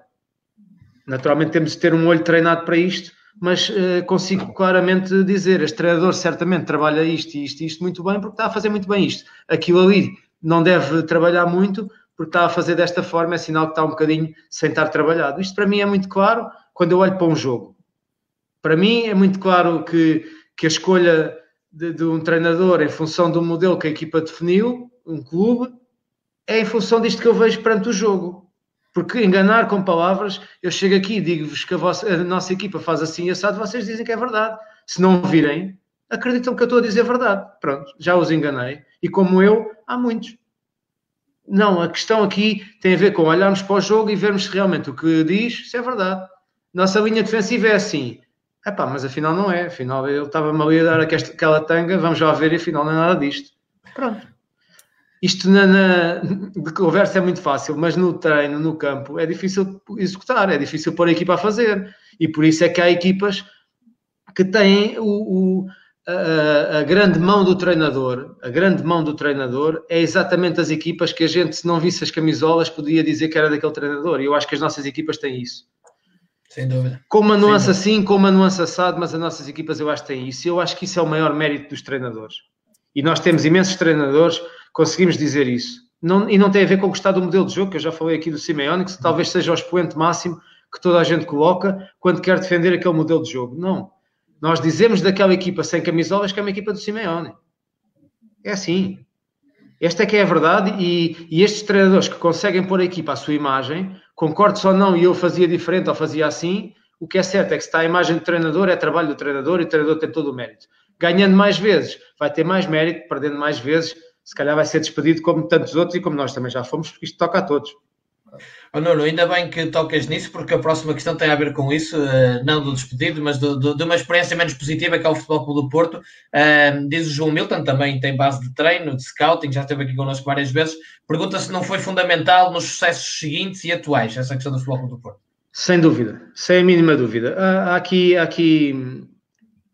Nós, nós aprendemos muito no sucesso, mas eu acho que ainda aprendemos mais no insucesso Agora, custa-nos muito mais. O insucesso, aprendemos mais, mas também nos custa muito mais, dói-nos muito mais. Há aqui coisas que, que, depois estão à volta do insucesso que, que foram muito duras na minha vida pessoal. Uh, a minha filha estava com 11 anos no colégio nessa altura e ela teve momentos que não devia ter tido, difíceis, com 11 anos, fruto do insucesso do pai e, e não devia ter tido, inclusive de professores que eu tive que ser obrigado a fazer queixa deles um, e é triste que assim seja, uh, mas doeu-nos muito, mas serviu muito para a nossa aprendizagem e mais. Uh, nós aprendemos tanto com aquele insucesso que a partir dali, no campeonato português, porque depois eu também já falei aqui das vivências de outros campeonatos que nos trazem outros crescimentos, mas no campeonato português eu acho que ficámos preparados para tudo. Tanto que depois nós demos aqui um passo ou dois atrás que ninguém daria. E isto tem a ver com o quê? Nós acreditamos tanto, tanto no nosso trabalho que cegamente demos aquele passo sabendo, entre aspas, que íamos ter sucesso. Isto é um risco enorme. Isto é um risco enorme. Mas não é um risco menor do que aquele que fomos quando, quando fomos para as aves, em que deixámos a família em Lisboa, em que tínhamos negócios em Lisboa e ficámos sem essa fonte de rendimento, largámos tudo começámos a, a, a, pagar, porque o Paulo teve que dividir o ordenado comigo, isto é público. É verdade. Com, com, todo, com todo o carinho que eu sinto pelas pessoas todas das aves e elas sentem por nós e que nos trataram tão bem, mas aquele, aquele momento foi um momento de loucura, porque ninguém no seu perfeito juízo, a minha mulher perguntou-me se eu estava bem, porque ninguém no seu perfeito juízo toma uma decisão de ir para 300, 400 quilómetros de casa, perder 15 ou 20 mil euros por mês, porque eram as nossas despesas, para além do que ganhávamos e gastávamos a viver no Norte, ainda tínhamos as nossas despesas naturais de quem tem família e filhos em idade escolar. Uh, isto, a nossa vida é feita de loucuras e lá está o nosso arrojo, a nossa loucura, a nossa, a nossa coragem de coisas no campo que se calhar é diferente de outros. Não é crítica para os outros, é, é, é factual. Uh, nós, se calhar, temos esta ideia de jogo mais arrojada e, e, e, muito mais de risco, se calhar porque a vida toda é feita nossa de riscos. Nós andamos a arriscar desde sempre, se calhar. Eu, eu deixei de jogar aos 29 anos com o Mausano cruzado, em que sentia dor e não estava para estar ali só a ganhar o dinheiro. E mais uma vez eu, se calhar, fui ao contrário de toda a gente. Pá, o ideal é isto já está a correr mal, deixa-me cá manter o meu ordenado. E eu não sabia fazer mais nada e abri uma pastelaria, não sabia tirar um café. Nunca tinha tirado um café na minha vida. Depois tive bares na praia e nunca tinha feito festas e tive festas de 4 mil pessoas na praia. Isto é, é, é se calhar temos algo de louco em todos nós. Mas isto, isto para dizer o quê? Eu não sei explicar estas coisas às vezes, sinceramente, porque estes exemplos que eu, que eu estou aqui a dar são exemplos de pura loucura. Não sei explicá-los. Coragem, são né? feelings. Né? São coragem, são feelings, são acreditar, são, são olhar para o sucesso, são olhar para a resposta positiva, para, para como uh, tenho um problema, como resolvê-lo e não como me agarrar ao problema. Na minha vida é assim. Tive um problema, deixei de jogar muito cedo, cruzado. Ganhava pouco, como naquela altura qualquer jogador de primeira liga ganha, e eu estava na segunda, no União da Madeira, não ganhava por aí além. Mas o que é certo é que eu olhei para resolver o meu futuro. Não é aqui. Epá, não é aqui, vamos então à luta e arranjamos uma forma qualquer ela que seja, vamos à luta. Este, este tentar resolver os problemas, em vez de nos agarrarmos aos problemas, serve muito para a nossa vida no futebol, porque nós problemas é o que não nos falta no dia a dia todos nós, que isto aqui é transversal a todos os níveis, uns naturalmente com mais problemas e outros com outros e com problemas diferentes. Mas o que não falta são problemas sempre. Uh, agora, estamos cá é para resolvê-los. Porque se não, não tivermos para resolvê-los, quem é que vai resolver? Temos de ser nós. A, a predisposição para tal. Eu destaco a palavra coragem, porque eu acho que a coragem, ainda por cima, é uma palavra que assenta bem na, naquilo que vocês fazem em campo. Uh, vou lançar aqui mais uma questão antes de ir ao, ao André e ao Paulo, uh, do Laurindo Filho, que fez a pergunta para ela ficar mais pequena. Uh, nós já falámos um bocadinho da, da adaptabilidade que foi preciso para o futebol italiano, em vários contextos, mas ele fala aqui especificamente no desafio de se impor o jogo interior na fase de criação. E eu até me estava aqui a lembrar, a ler esta pergunta de um jogo vosso, jogo com a Sampdoria, que vi muitas vezes o vosso médio centro sair para o corredor para dar superioridade no corredor na saída, e portanto vocês acabaram por encontrar ali uma solução, mas esta pergunta de Laurindo parece-me bastante interessante.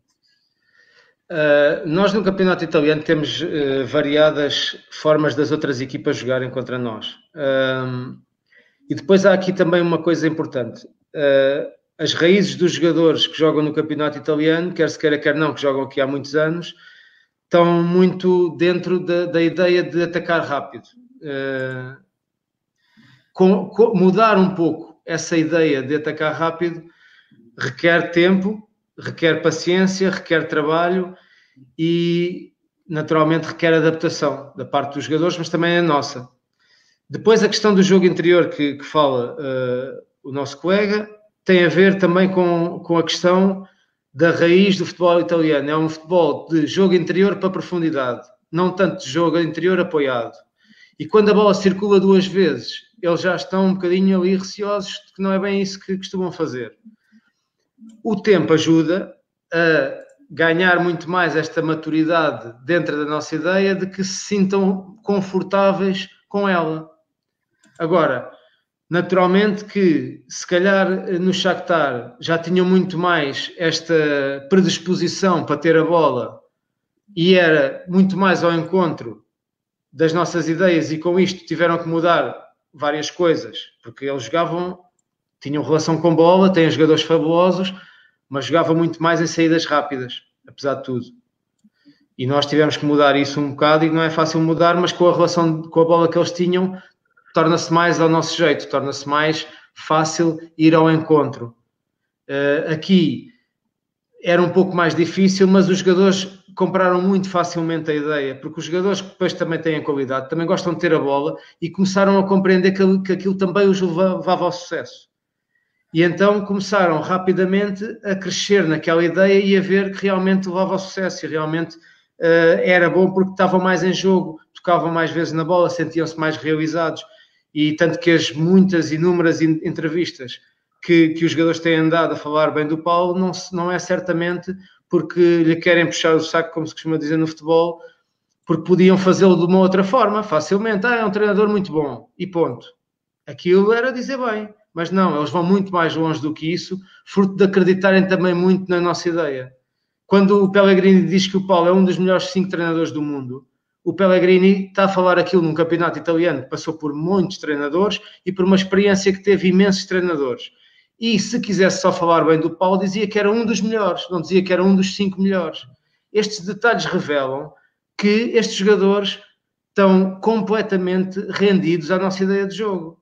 Agora, tivemos uma série de, de dificuldades, porque já, já falei aqui da, das lesões e etc., que levam as coisas a serem um pouco mais difíceis. Depois também a Atalanta e a Lazio com muito mérito a fazer campeonatos que nunca fizeram aqui. E com isso tudo junto, tudo bem, mas nós também, a, a proposta do clube foi o ano zero. Foi criar aqui uma base em que o futuro tinha que ser eh, ficar em quarto lugar. Nosso objetivo é, é ficar em quarto não só este ano, mas para o ano. Portanto, é, é, considerado o ano zero, as pessoas estão muito envolvidas connosco, estão muito satisfeitas connosco, sentimos isso todos os dias. O Paulo tem uma relação fantástica com toda a gente e nós todos também, e eu sinto que as pessoas estão muito envolvidas connosco e a acreditar muito que esta é a forma de levar ao sucesso depois prolongadamente durante mais anos. Porque, naturalmente, uh, pouco tempo é algo que toda a gente quer em pouco tempo conseguir coisas mas se a nossa ideia se enraizar, vai perdurar por muito mais tempo, que é o que tem acontecido nas nossas ideias de jogo nas equipas onde temos passado. No Shakhtar fomos tricampeões, ganhámos três taças, em nove títulos ganhámos sete, e hoje aquilo continua, e com todo o mérito do Luís Castro também, e toda a estrutura envolvida, e toda a gente envolvida, e muitos parabéns eh, ao Luís que, e aos seus adjuntos que têm feito o fantástico campeonato e também, e também uma, umas grandes competições europeias, uh, e tenho que os saudar por isso mesmo. E a todos os treinadores que têm passado aqui uma imagem do, treino, do, do treinador português por esse mundo fora muito positiva e que hoje tantos treinadores estão, estão lá fora como eu estou cá e, e, é fruto de todos eles terem construído uma ideia muito positiva do treinador português. Isso não há a mínima dúvida. Paulo Santos, vamos então a ti. Uh, tomaste muitas notas, é como eu, já estou aqui a encher uma série de folhas, portanto, e já tenho aqui mais algumas questões, mais as que lançar. Vamos tentar manter isto dentro das duas horas, mas Paulo, força. É, o, Nuno agora, pegando já agora nestas últimas palavras, eh, falou no Shakhtar. O Shakhtar é um bom exemplo uh, de um clube que tem um projeto, não é? Que é uma palavra que, que, que é permanentemente violentada por aí, uh, sobretudo por parte de alguns dirigentes, é não é? Que, que, falam em projetos sem saberem minimamente o que é que, que é, sem perceberem o conceito. Um, e o Shakhtar tem um projeto, uma vez que quando sai, quando, quando perde Paulo Fonseca e o Nuno e, o resto, e a restante equipa técnica, um, vai buscar um treinador que, cujas ideias se assemelham bastante às ideias dos, dessa equipa técnica. Portanto, isso é, é isso para mim é um projeto é um projeto. Portanto, há, há uma. E o, e o José Boto já esteve aqui. Um, já... Assim, desculpa, Paulo, de interromper-te, mas só dar aqui à chega que o José Boto tem uma grande responsabilidade nisso e com muito mérito. E, e porquê? Para além de ser um fã desta ideia de jogo, de posse, uma ideia de jogo de valorização dos jogadores, que é também a ideia de jogo do clube, naturalmente que conhece os treinadores portugueses eh, melhor do que certamente as pessoas na Ucrânia e pôde ajudar imenso nessa escolha e, e com todo o mérito escolheu não só o, o Luís Castro, como também o Valente, eh, que eu não quero deixar aqui de, de, referir também, porque não quero que pareça que me esqueci dele, tem aqui a ver que eu estava a falar da equipa do Shakhtar e sim, principal, mas o, o, Valente, com todo o mérito, tem a ver com o outro também, e o Zé tem feito um trabalho também muito bom na, na Ucrânia, coisa que, que, não, é, não é anormal, porque quando sim. as pessoas têm conhecimento farão um trabalho muito bom na Ucrânia, na China, no Japão e em qualquer sítio onde trabalhem, porque o conhecimento que vão aportar para os clubes, se o souberem aproveitar, eh, naturalmente vão ter depois sucesso. As coisas são assim.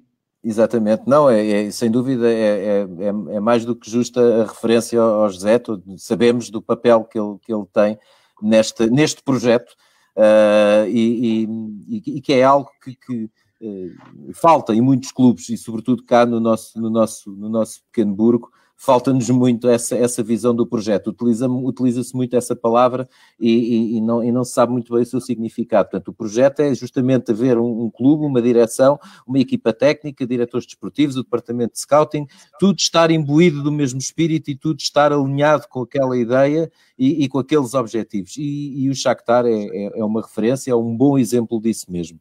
Um, depois eu, eu, apontei aqui uma frase do, do Nuno, que, que, que, para mim é paradigmática daquilo que, que é o, o, o seu pensamento do, em relação ao jogo, que é, uh, e, e, que vem na sequência do, do desafio que, eu, que eu lhe propus do, dos corredores.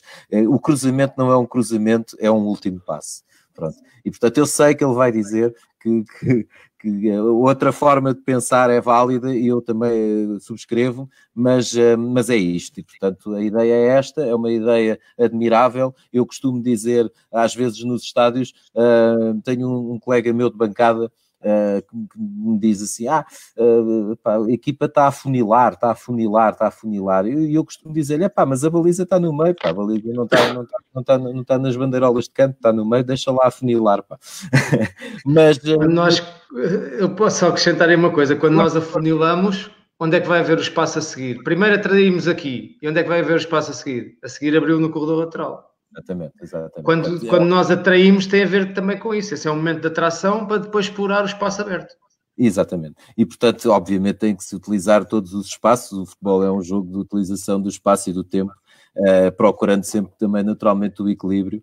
Uh, e, portanto, é isto. A relação ao campeonato italiano uh, é, para mim, dos campeonatos, do ponto de vista tático, talvez seja mesmo o campeonato mais interessante, não obstante o campeonato espanhol, desse ponto de vista, também ter muito interesse, sobretudo nos últimos anos, em que eu considero que, que o treinador espanhol, uh, de uma maneira geral, também tem, tem, tido, tem tido um desenvolvimento interessante. E estou a falar, obviamente, na generalidade. E, e há pouco estava uh, o trabalho que, foi, que vocês fizeram no Passos, que é absolutamente uh, meritório e, e, e extraordinário. Não sei, não sei se nos próximos anos uh, haverá uh, um Passos de Ferreira na Champions, não, não, me parece, não me parece algo de execuível assim, de, pelo menos com, com, com facilidade, uh, mas também me estava a lembrar, por exemplo, de um Paco Remes no Rai Vallecano, que também fez excelentes trabalhos, que é um treinador que também tem uma filosofia também muito próxima da vossa também, e, e, e que não tem grandes ovos, e que não tem grandes ovos em Valhecas, é, é um clube que vive ali de, de alguns empréstimos e enfim, de algumas ginásticas financeiras. E mas voltou que, a Valhecas. Voltou a Valhecas, voltou a Valhecas e acredito que, que, que, que se, se conseguirá uh, uh, vou trazer de novo o Raio à Primeira Liga, que é um clube que eu por acaso simpatizo, apesar de não ter muitas boas relações, muito boas relações com o Atlético, mas é um clube que eu simpatizo, do Operário e e, e, que por acaso aquela risca vermelha foi o Atlético que, que, que impôs, apesar de haver também a, a questão do River, Remo. Mas eu, sim, foi... É o que eu ia dizer, faz-me lembrar o River, eu gosto muito é do Raio Vallecano. Não, mas tem a ver com isso, tem a ver com isso. Tem a ver eu com, sei, eu sei, eu sei com, isso, mas com o facto de um período da história em que estavam muito mal financeiramente, o Atlético emprestou-lhes jogadores, mas disse-lhes, é pá, isso tudo branco é que não, metam lá aí qualquer coisa de vermelho. E depois... eu, eu agradeço que não falas do River, que aparecem já aqui as pessoas a dizer para eu pagar o jantar que perdi por causa da derrota com o Flamengo. Portanto, deixemos isso do River para outra altura. Não, claro, claro que sim. Mas, mas é, o campeonato italiano é verdade, e, e o, o, Nuno falou há pouco, de facto, a Atalanta e a Lazio estão a fazer épocas extraordinárias. A Lazio um, com, com, o Simone Inzaghi, que, que, é um treinador que está ali também já há muitos anos, não é? e que inclusivamente até na, na, na, na formação, e que disse uh, em tempos uh, à direção uh, deixe-me ir para a equipa principal, o presidente da altura, isto há uns anos atrás, e, e, e ele lá chegou e, e, está de facto a fazer uma época extraordinária, também com excelentes individualidades, é preciso dizê-lo, Uh, a Lazio tem um plantel quase, quase a fazer lembrar a, a velha Lazio dos anos, dos anos 80, não é? 80, 90. Uh, não será tanto, mas uh, anda, anda perto. Mas uh, é isso. Há pouco, já não sei quem foi que disse, acho que foi o Tiago, que apareceu aqui com o Remo, destacou. Queres dizer qualquer sim, coisa, Remo? É, disse, disse, disse que todos os jogos eram um desafio e que tu podias confirmar isso. E eu hoje Exato. falei com o Tiago e agradeço-lhe uh, o que ele é me disse. Uh, e ele disse: tem sido um grande desafio que nós temos falado aqui, não é? Que realmente é, é uma adaptabilidade que foi necessária e que vos desafia imenso uh, e é que realmente é fantástico desse ponto de vista interessantíssimo, as equipas variam muito do ponto de vista tático, quer ao nível de, das estruturas dos, ou do sistema, é. quer ao nível da forma como mudam nos próprios jogos. É um desafio, talvez seja mesmo do, do, do top 5 o campeonato mais complicado. Eu considero mais desafiante, exatamente. Mais é desafiante. É. Por exemplo, eu considero que a Premier League, desse ponto de vista, é um campeonato que, tirando, obviamente, o City e, e, e, agora o Liverpool e, e, o Chelsea no passado, num passado recente, é, é um campeonato que depois do meio, do meio para baixo taticamente as equipas jogam todas de uma forma muito semelhante. É um campeonato muito atrativo, muito apelativo do ponto de vista de, da, da, da, sua dimensão espetacular, do, do, público, dos estádios, daquela cultura muito, dos ingleses, sem dúvida, mas do ponto de vista tático é um campeonato que a mim pessoalmente uh, não me diz nada. Uh, uh, vejo mais facilmente um Sassuolo Sampdoria do que um West Brom Norwich. Pronto, mas isto é uma opinião minha também. Vale claro, claro, também tens direito. Deixa-me só dizer que ainda vamos ter tempo de lançar e aqui questões deixaram para o fim, muito, muito boas para o, para o Nuno. E eu já lá vou, Nuno, se não te importar, só ouvirmos o André. Se tiveres alguma questão para lançar, aproveita agora, depois não te Eu, eu só ia. Eu, eu, Deixa, força, deixa força, antes do André só, só dizer aqui em relação ao que o Tiago está a referir-se em relação a, a, ser todos os jogos um grande desafio.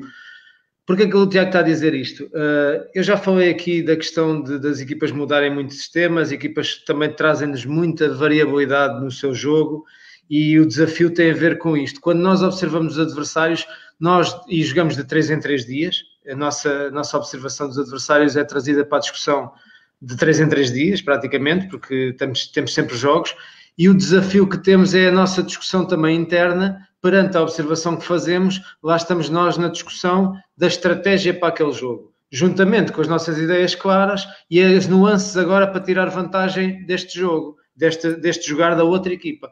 E este desafio também traz isto, que é perante a observação, e o, o Tiago é, é a pessoa que está dentro da equipa técnica que lidera a parte da observação com o departamento, é ele que, que está encarregue disso, traz para a discussão a questão da observação e lá vamos nós para as nossas discussões em função da estratégia para aquela semana que são dois dias de trabalho. E este desafio prepara-nos para tudo e mais alguma coisa, porque nós de dois em dois dias três em três dias estamos a jogar e estamos a preparar um novo desafio. Estamos a jogar e estamos a preparar um novo, uma nova nuance.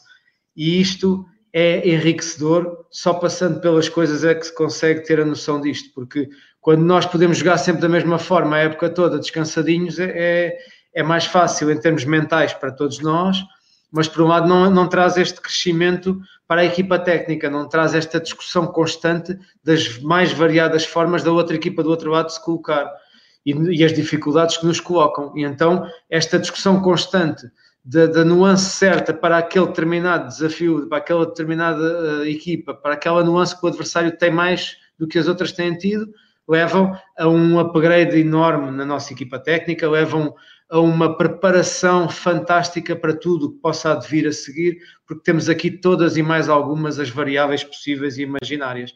E é este desafio que o Tiago também se refere, na colocação na nossa discussão diária. Algo que não, desculpa só dizer isto, algo que seguramente era, não acontecia de maneira nenhuma na Ucrânia, não é? Sem dúvida, sem dúvida. Na Ucrânia nós podíamos ser sempre iguais, podíamos fazer Exato. sempre uh, o nosso trabalho em função da nossa ideia de jogo apenas, e como também era uma ideia de jogo muito forte, aquilo ia quase sempre servir para os adversários todos. Aqui não é assim, temos que ter sempre atenção a uma série de nuances do adversário, não adaptar, não é, nós não nos adaptamos aos outros. Isto que fique bem claro. O que nós fazemos é nuances estratégicas. E há bocadinho, eh, depois passou-me, quando tu falaste em treinadores estrategas, dizer mais aqui uma coisa. O treinador estratega que, se, que eu me refiro, pelo menos, não é o treinador que muda tudo em função do adversário. Para mim, isso não é estratega. Para mim, isso só pensa como defender o adversário. Porque a estratégia deve ser como podemos anular um ponto forte do adversário, mas também deve ser como podemos explorar alguma debilidade que o adversário tem aqui ou ali, que identificamos com a observação. E isto é que é estratégia, não só em termos de como defender, que é o que quase toda a gente pensa quando se fala em estratégia, e então muda-se tudo, muda o sistema, muda-se tudo, como defender. E estamos defendidos. Então, e agora como é que atacamos aquela equipa? Porque a equipa tem outra estratégia diferente do que teve no jogo anterior, então como é que nós vamos atacar aquela, aquela equipa? E aqui, se nós mudamos muito na primeira parte, quando pensamos em defender, quando queremos atacar, está tudo baralhado e naturalmente depois já não é uma nuance, aí já é uma mudança completa e traz-nos problemas ofensivos. Esta é a diferença entre a estratégia Sim, deixa-me só dizer que o Cláudio Martins está a perguntar, eh, eh, uma, está a fazer aqui uma, uma pergunta em relação à estratégia e, e, eh, e, o, e o Nuno acabou de responder, parece-me, Cláudio, porque ele está a dizer que não é obrigatório alterar a estratégia em função do adversário, não é? era o que o Nuno estava a acabar de dizer. Aliás, não existe essa, essa questão de ser em função do adversário. André, um, tiveste muito tempo a ouvir, portanto agora é a tua vez. Já também te quero ouvir. Um, não, o Nuno falou e bem, e se há boas perguntas em casa, venham elas. Eu só quero, eu vou puxar a conversa, a conversa atrás uh, cerca de 20 minutos, porque o Nuno ficou aí numa. numa, numa... Não, não há problema, para mim podia continuar. Uh, mas, mas falaste aí de uma coisa muito interessante, uh, que era que é, que é os jogadores acreditarem na ideia.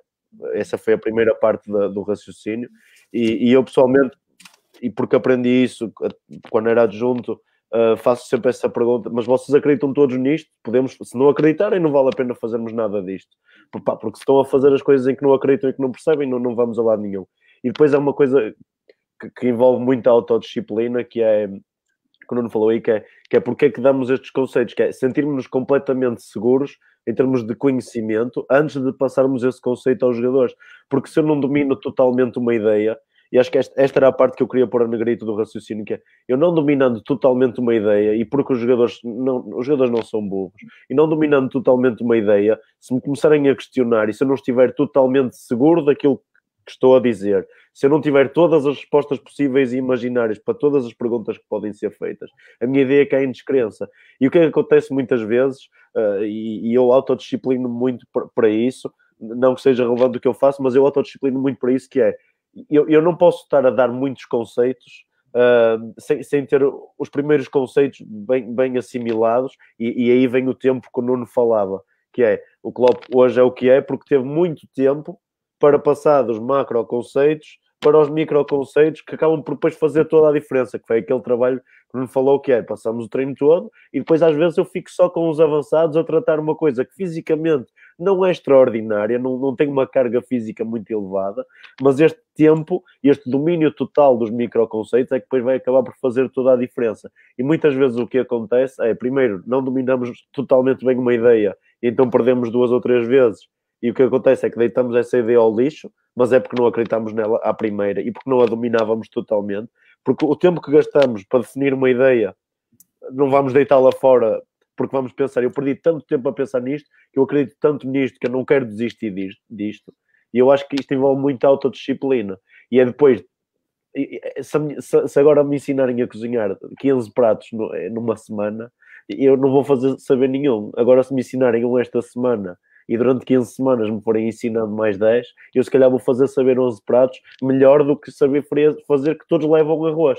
Ou seja, eu com isto quero dizer que esta autodisciplina de, de, de, de sermos fiéis à nossa ideia vem de muitas vezes, eu acho, de não termos uma ideia bem definida. Eu acho que nós, quando temos uma ideia bem definida, bem trabalhada, temos as respostas todas, e era esta, eh, para mim, muitos ensinamentos que levo de hoje, e para, e para terminar a minha, a minha, a minha a minha, a minha parte de falar. Uh, exatamente, era a palavra que me faltava. Uh, para, para terminar, este era o que eu queria pôr a negrito, que é nós temos que estar completamente seguros e dominar totalmente a ideia antes de a passarmos, uh, porque senão corremos o risco de ser colocados em, em causa e de, das pessoas e dos jogadores, neste caso, não acreditarem nessa ideia. E se os jogadores não acreditam nessa ideia, se nós não sabemos responder a todas as suas questões, uh, não vale a pena estarmos a avançar para mais pormenores, nem vale a pena estarmos a insistir numa coisa em que não acreditamos. E esta, para mim, é o maior ensinamento de hoje eh, que envolve muita autodisciplina, creio, do, do, treinador, porque é muito fácil nós, nós colocarmos em causa e não termos essa coragem,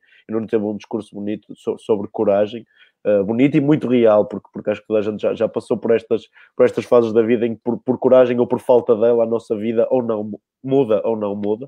Uh, e, e, por isso esta coragem é transversal a tudo, a nossa ideia de jogo. E, e como diz o Simeone, é para ligar todos os raciocínios que tive a ouvir até aqui, uh, que é a forma de resumir aquilo que eu ouvi até aqui. Nós, nós somos, a nossa equipa é aquilo que nós somos na vida, não é? Se eu, se eu, sou, se eu sou uma pessoa muito medrosa, a minha equipa, em princípio, vai apresentar comportamentos medrosos, vai defender baixo, não vai querer ter bola, vai se esconder, não vai arriscar, muito pragmática. Se eu sou uma pessoa corajosa, a minha equipa joga com 30, 40 metros, como eu vejo o Smalling a fazer, e muito bem. E os meus parabéns pelo aquilo que fizeram ao Smalling. Pessoalmente nunca acreditei. Está, um senhor, está um senhor central, está um senhor central. Uh... Isso, é, isso é, é algo que estás a ver. O que eu acho que o treinador, independentemente do nível a que está, se deve sentir mais satisfeito por ouvir é isso, que é sentir que o jogador evoluiu nas suas mãos. Quando nós temos uh, um discurso desse em que tu estás a dizer que o Smalling, que fez a carreira toda no Manchester United e chegou às nossas mãos e evoluiu, sem dúvida. É sinal que nós temos reconhecimento de que o nosso trabalho valeu a pena. Isso de um é. ponto de vista naturalmente micro, mas esse reconhecimento, esse, esse, esse olhar para o jogador individualmente e vê-lo crescer, faz crescer um coletivo. Porque se um jogador passar ao lado do jogo, o coletivo fica mais fraco. E valoriza o jogador, o Muito. tempo que ele tenha. Como disseste sobre, sobre os médios, os médios que não têm a bola, a bola não são valorizadas. Uma ideia, uma ideia de jogo que não seja positiva. Os médios que ficam com dor no pescoço de estar a ver a, a bola uh, passar de uma defesa para a outra acabam por não ser valorizados e muitas vezes perdem-se excelentes, excelentes, jogadores que têm uma excelente relação com a bola. E para rematar, o meu raciocínio era exatamente por aqui, que é um, falaste de um discurso de coragem que, que, envolve muito mais daquilo que é o futebol, mas que, mas que eu acho que é exatamente como o Simeone diz. O que nós somos fora do campo, somos dentro do campo e, a nossa, e as equipas são o reflexo do treinador. E eu, na primeira quarentena, noite de Champions, disse exatamente aquilo que disseste hoje, que é fechando os olhos, ou mudando as cores, fechando os olhos não, mas mudando as cores das camisolas, conseguimos identificar o treinador, conseguimos saber qual é a equipa de que treinador, então o trabalho foi bem conseguido e seja a ideia que for, significa que há trabalho, que há uma ideia e que há, e que há uma crença naquilo que, que, são, que são as nossas, as nossas matrizes de, de trabalho. Ora bem, vamos então, Nuno, agora vai ser tipo transição rápida, a, a, nossa moda vai ter que ser, porque não temos muito tempo e vamos tentar responder aqui ao máximo de questões possíveis, portanto apelar ao poder de síntese e vamos, de síntese e vamos ter que fazer. Há aqui uma questão que tem muito a ver com modas, mas e, não, e sabendo que não és muito fã de modas, mas fala-se muito nisto, jogando com os, com os avançados como interiores, os, alas, como quisermos chamar, uh, defendes que sejam alas por dentro do, do pé contrário ou do lado do pé forte? Lá está que depende da ideia de jogo do treinador. O que, é que nós, o que é que nós temos que pensar enquanto treinadores? O que é que nos vai trazer o pé contrário ali ou o que é que nos vai trazer o pé destro na direita e o esquerdo no lado esquerdo? Então, pensando nisto, eu vou pôr a coisa ao contrário. Pensem e raciocinem e decidam. O que é que nos traz o pé dentro, uh, o pé mais forte uh, de dentro? Pé contrário. Pode-nos trazer combinações quando vimos para dentro, pode-nos trazer remate quando vimos para dentro, pode-nos trazer assistências quando vimos para dentro, pode-nos trazer uh, quando baixamos para ser linha de passe porque nos estão a pressionar, tirar a bola da zona de pressão com o pé mais forte do jogador, certo? São basicamente os pontos fortes de jogar com o pé contrário. E agora vamos à questão contrária. Ah, sabendo que para cruzar, que é aquilo que me, vão aqui, entre aspas, atacar já, que é para cruzar, também há cruzamentos com o pé contrário, primeiro ponto, e que o pé direito está lá com a profundidade do lateral. Pronto. Depois, ao contrário, que é, e um pé direito na direita, imagine-se. O que é que nos vai trazer? Quando vimos para dentro, o que é que fazemos? Combinações, podemos fazer. Rematar com mais dificuldade, certo? Cruzamentos para entrar no espaço central lateral temos mais vantagem com o pé direito, aí, é verdade. Quando baixamos para ser linha de passe em que nos estão a pressionar, temos mais desvantagem se quisermos tirar a bola da zona de pressão para rodar logo, mas podemos certamente jogar para trás, porque aí com o pé direito ou pé esquerdo é fácil. Entre o deve e o haver é que tem que ser a nossa decisão. Enquanto nós queremos agredir naquele espaço, criando situações de último passo, de remate, de, de, cruzamento, inclusive com o pé contrário, que o City faz N gols assim. O City faz N gols assim, nós já fizemos alguns. mas é uma forma de cruzar.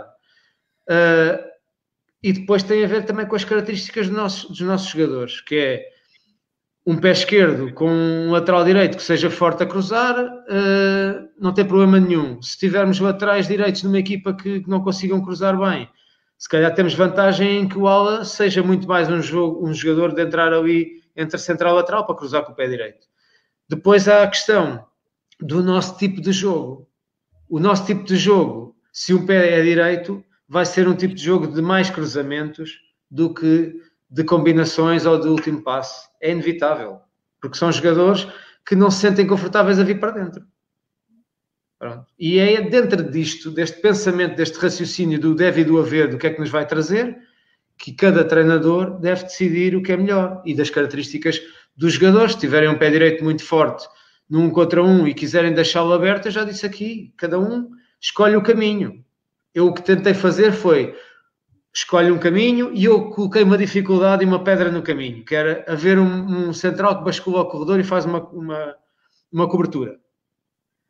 E agora vem a dificuldade que é se tiver que passar por dois. Se acharem que o central não vai lá nunca, baixarmos o nível e, e, aquele jogador vai ser sempre ultrapassar, vai sempre ultrapassar o lateral contrário e vai sempre cruzar. Pronto, nós podemos baixar o nível que quisermos. O meu pensamento é sempre pensar: o adversário, se me fizer isto, como é que eu vou resolver? Então, e se o adversário fizer aquilo, sempre a pôr a coisa num modo mais difícil, porque o mais fácil a gente vai resolver facilmente. O difícil é quando nos colocam dificuldades acrescidas. E é isto que nos faz crescer para outros patamares. Eu que estiver a treinar os júniores de uma equipa que ganha os jogos todos, se calhar eles nem de treinador precisam. Agora, mas precisam de treinador para evoluir como jogadores. Ah, isso precisam. Porque eles, apesar de ganhar os jogos todos, não estão a crescer mais do que eles já faziam como jogadores. Se o treinador não, não levar a, coisa muito mais além.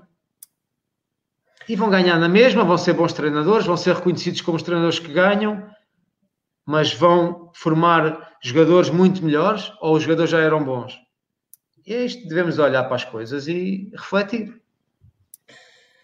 Muito bem, uh, Nuno, para, provavelmente para terminarmos, uh, temos aqui várias perguntas relacionadas com o contexto de futebol italiano, nomeadamente defensivamente, como é que se consegue anular a transição ofensiva de equipas como a Atalanta e a Lazio, que contra-atacam com vários jogadores, mas também uh, há aqui uma pergunta, como é que se contraria as marcações individuais de uma equipa como a Atalanta? Não é fácil, não é fácil e temos várias equipas aqui que fazem marcações individuais. Uh, nós objetivamente com a Atalanta tivemos muita dificuldade em sair das marcações individuais. Grande mérito da Atalanta, porque dentro daquela forma de jogar que eu não concordo para a minha equipa, mas que eles estão com aquilo muito bem trabalhado já há três anos, colocam grandes dificuldades a todas as equipas que, que jogam contra eles, como tem sido notório, e grande mérito deles, sabendo que Uh, falhando algum daqueles jogadores, provavelmente é um problema depois porque desmonta um pouco as marcações individuais e é este o problema da marcação individual porque senão todos jogavam daquela forma. Toda a gente quer ganhar, se encontrassem uma forma que leva ao sucesso os jogos todos, todos iam passar a fazer daquela forma. E mais uma vez temos aqui dois exemplos antagónicos. Um nosso que defendemos uma zona pressionante, um Atalanta que defende homem a homem e ambas têm sucesso e ambas também já tiveram insucesso Uh, difícil sair daquelas marcações, muitas vezes com movimentos indiretos é uma forma, com arrastamentos é outra, mas nem sempre os jogadores estão com a compreensão do jogo uh, num nível tão elevado que consigam de repente também entender, porque lá está, nós trabalhamos em função do nosso modelo e às vezes isto foge-nos um bocado ao habitual dos adversários, esta marcação individual. Mas o que é certo é que com elas Verona que também a marcação individual, inclusive o treinador foi jogador e foi adjunto do, do Gasperini, e nós conseguimos ganhar 3-1 e, e livrarmos as marcações individuais até, até estão aqui a perguntar a tua, a tua opinião sobre a ideia de jogo do Velas Verona, também é uma pergunta que está aqui. É igual, igual à do Gasperini, porque aquele treinador revê-se certamente no mentor, entre aspas, dele, que foi o Gasperini, e certamente claro. é por aí que, que vai, vai tentar também, e está a fazer um bom campeonato, sem dúvida. Sem dúvida. Ora, bem, a primeira pergunta, desculpa, mas eu não respondi à primeira. É, tinha, tinha a ver com as marcações individuais da Atalanta e depois tinha a ver como é que se, defensivamente, como é que se combate, entre ah, aspas, nas transições vamos... rápidas equipas como a Lazio, não é? Como a Atalanta, que, que, que, que atacam com muita gente nessa transição, não é? Nós, nós, eh, por exemplo, com a Lazio fizemos um jogo fantástico uh, na casa deles, que é, que é a casa comum. Uh, empatámos por infelicidade do, do pau. Uh, mas conseguimos sufocar a Lazio. E aqui, em vez das transições uh, da Lazio terem sucesso, nós conseguimos levar ao insucesso das transições que são muito fortes da Lazio. Como é que o fizemos? Neste caso, decidimos pressioná-los mais à frente. Lá está que é uma nuance que, que acrescentamos no jogo, diferente do que estávamos a fazer noutros jogos. Mas é uma nuance que não muda a nossa forma de, de, de jogar e de ser, mas que trouxe ali uma agressividade extra para, para o momento defensivo em que eles não se conseguiram libertar, fruto de não terem muitas linhas de passe na primeira fase de construção, nós conseguimos anular uh, o jogo da Lazio e conseguimos submetê-los um bocado mais ao meio campo defensivo. Uh, a questão, ao contrário, tirando a Lazio daqui da, da, conversa e passando de uma forma geral, como é que nós uh, nos preparamos para a transição dos adversários? Há duas coisas muito importantes numa transição, seja ela de que forma for dos adversários a reação à perda da bola, que pode ser de duas formas, ou reagimos na zona da bola ou reagimos para trás, é, não há outras formas, ou então não reagimos e não é reação. Mas estas duas são as duas formas. Normalmente os treinadores todos optam por reagir à zona da bola, e nós também. Os jogadores próximos da bola reagem para tentar ganhar a bola e aí ganhar a bola mais próximo da área. Primeiro ponto. Mas não há boa reação à perda da bola se estivermos mal preparados para a perda da bola. E a preparação para a perda da bola tem uma importância tão grande ou maior do que a reação. E aqui é que vem a questão italiana, mais uma vez. Mais uma vez há um crescimento, também noutra fase do jogo, neste momento de, de, de transição, porque os italianos são equipas fortíssimas na transição ofensiva. E então, aqui, na preparação para a perda da bola, quantos jogadores devemos ter? Quatro. Normalmente é o que têm todas as equipas. Passamos aos sítios, tem os laterais por dentro, tem os centrais. Se formos falar, uh, ou tem um médio e, um lateral, depende dos jogos, que às vezes também sobe um lateral. Se formos aqui às equipas, tem o lateral contrário sempre, mais o médio e mais os centrais. Se formos as equipas têm três centrais, têm três centrais mais um médio. Isto tem uma panóplia de variáveis e eu chamo a atenção aqui para uma situação que é o número de jogadores na maioria das equipas, quantos são? Ou 4 ou 5, dependendo do risco que os treinadores querem correr. Se são 4 ou 5, independentemente de um fazer com o lateral contrário e um médio, outro fazer com três centrais e um médio, outro fazer com dois centrais e dois, e dois laterais, como nós fazemos muitas vezes. Tem a ver, mais uma vez, eventualmente, estratégia para o jogo, porque nos pode interessar momentaneamente ser um médio em vez de ser um lateral, porque nos interessa projetar muito mais o lateral, imagine-se, pode ser estratégia para o jogo. Ou uma nuance que fica porque são os mesmos quatro jogadores e achamos que aqueles nos resolvem, como ficando lá o lateral também nos resolvem, aqueles quatro resolvem, mas não se chama lateral direito, chama-se médio, médio, central, central, por exemplo, ou chama-se três centrais e um, e um médio. A grande questão aqui é, se assumimos que queremos quatro, quais achamos os melhores em função do que o adversário faz? Muitas equipas jogam com dois avançados e têm uma relação muito boa entre os dois avançados. E aqui pode fazer muito mais sentido ser os médios, porque o lateral está numa posição mais longe destes avançados. É estudar o adversário, é trazer para a discussão mais uma vez, é discutir os prós e os contras de tudo, focando não só num detalhe, mas tentando trazer para a discussão o que vai acontecer, que o adversário vai fazer, porque é aqui que conseguimos chegar mais além. Sabemos que o adversário, se tiver ali médios, faz o quê? Ah, faz assim. Então, e se tiver lateral, faz como? Se calhar já faz de outra maneira. Então, qual é a melhor forma de nos prepararmos? Discutam e decidam, porque todas as decisões são válidas. Muito bem, agora deixem-me só, deixem só mandar um abraço a todos os que estiveram daquele lado, mas agora eh, não me levem a mal, em particular uh, uh, também ao Mr. Renato Paiva, que deixou aqui um comentário. Grande abraço para o Renato, grande abraço para o Renato. Que, que, agradeceu aqui a partilha e o Mr. Renato Paiva uh, sabe, fica a saber que tem aqui também em nós fãs e obviamente tem a porta aberta, tal como também ao Vitor Severino, que mandou um abraço da Ucrânia também. Uh, Vitor, já mandei um abraço, já mandei um abraço para eles todos, para a equipa técnica toda, para toda a gente. Tem, tem, aqui, tem aqui o Luís Freire, o treinador uh, que também está muito bem na segunda liga, que também comentou a, nossa, a nossa. Também está aqui a dizer um que se querem ver na Premier League, portanto, uh, está aqui. Um, um, abraço para o Luís e eu tive a oportunidade de conhecer o Luís no Estoril, uh, fruto do Pedro Alves também, porque numa ocasião tive com o Pedro e, e ele levou-me a conhecer o, o Luís também. E dizer-lhe que ele é um dos, dos valores emergentes que está a aparecer com todo o mérito no futebol português. E vou dizer aqui algo que não queria, já que estou a falar no Luís e que considero o Luís num valor emergente, como tantos outros que existem no nosso futebol. O Renato é um caso que já não é um valor emergente. O Renato é um treinador já conceituado e bem do nosso futebol. Dúvida. E um treinador que vai ter muito sucesso. E eu queria deixar aqui um nome que eu acho que vai ser um treinador de grande futuro para o mais alto nível nas melhores equipas e que é uma questão de tempo. Uh, Estou-me a referir ao Vasco Seabra, do, do Mafra.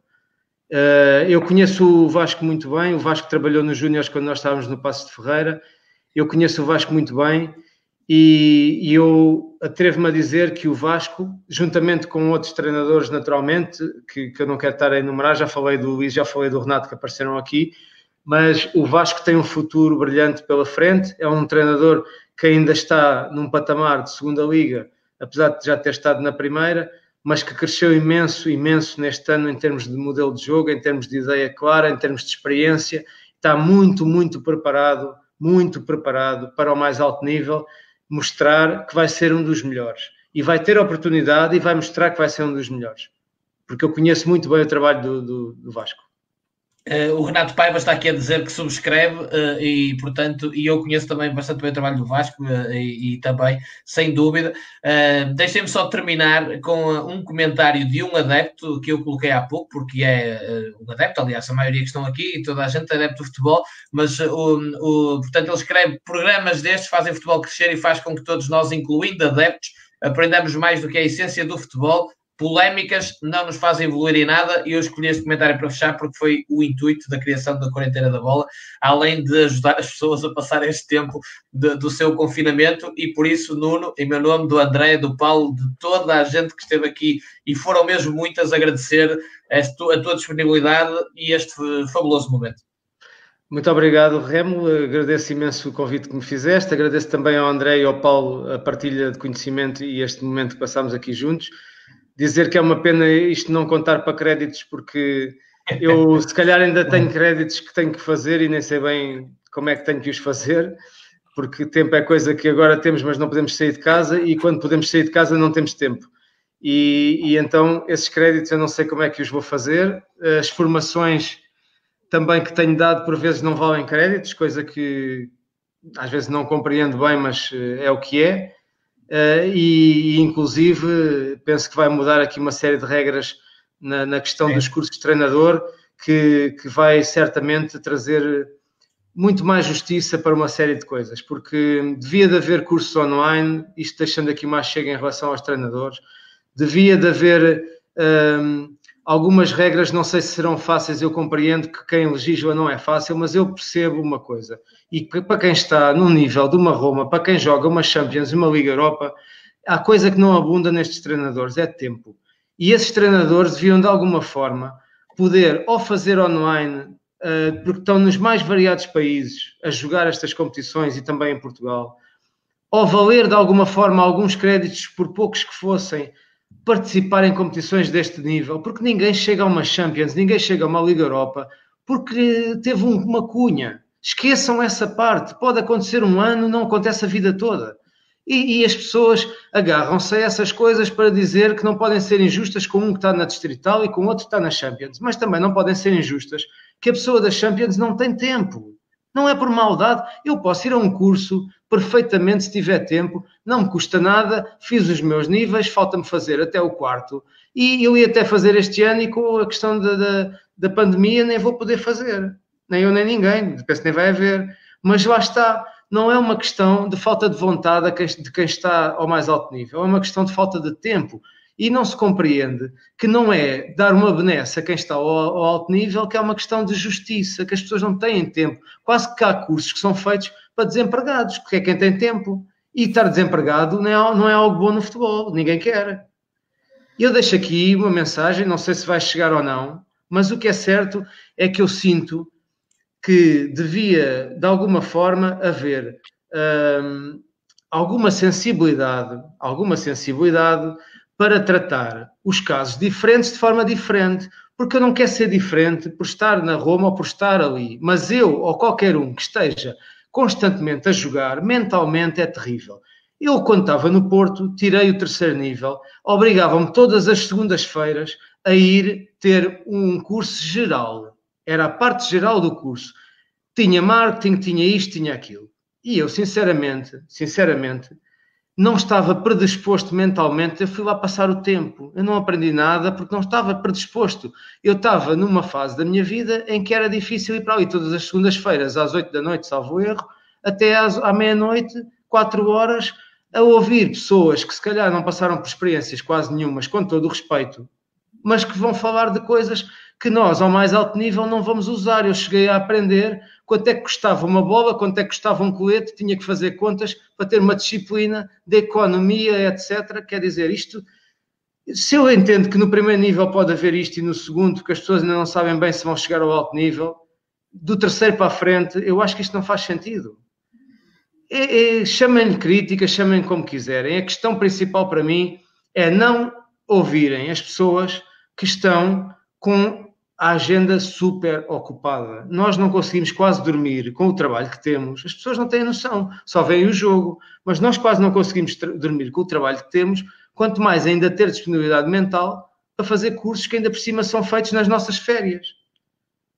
Eu, se estiver de férias, mas estiver numa equipa que só tem um jogo por semana, é tranquilíssimo. Não estou a dizer com isto que quero passar férias de tirar o curso. O curso é necessário, todos nós podemos aprender, as formações são muito importantes.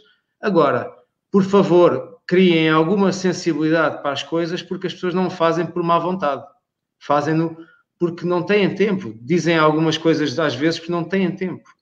Criam outra plataforma online, hoje faz tudo online, tira-se BIs online, faz tudo online, criem plataformas online. Desculpem esta ah, intervenção não. acerca dos recursos, mas como se falou. E, po, e, eu, e pode ser a certeza que os treinadores estavam bem com atenção e muito, muito uh, espantado fixo não recebesse algum telefonema nos próximos dias por causa dessa situação. Dizer só a quem está a ouvir que o Nuno está a falar dos cursos especificamente, não dos créditos, porque a Associação Nacional de Treinadores está a fazer uh, online formações que dão créditos, mas estamos a falar dos cursos isso sim é questão fundamental para quem está no estrangeiro, é extraordinariamente difícil e, portanto, uh, como também disse aqui o Miguel Fernandes, que vai estar amanhã connosco às seis da tarde, num painel que vai falar daquilo que o Paulo Santos disse, o que é isto do projeto desportivo em Portugal, e vai dar pano para mangas também. Vamos ter o Miguel Fernandes, vamos ter o, o Hernani, que esteve no Sub-19 de eleições este ano, o Fangueiro, que no Luxemburgo fez um trabalho fabuloso, e também o Quimberto, um, ehm, que também iniciou a sua carreira de treinador depois de ter sido jogador, às seis da tarde. Portanto, e à noite vamos voltar ao Campeonato de Portugal. Agradecer André, Paulo, Nuno por este fabuloso momento, esta noite de Champions. Como alguém disse aqui, foi uma final de Champions, eu assino por baixo. Uh, marcamos encontro, eu, o André e o Paulo, na próxima terça-feira. Eu, o Nuno, vou chateando agora várias vezes. Um abraço ao nosso amigo Pedro Alves, mais uma vez, uh, que nos está a acompanhar. Um, e, obviamente, fiquem bem, em segurança, isso é o mais importante. Muito obrigado, um abraço para casa para todos e obrigado por terem assistido também. Um bem-aja para todos. Muito obrigado. Obrigado. Boa noite. Boa noite.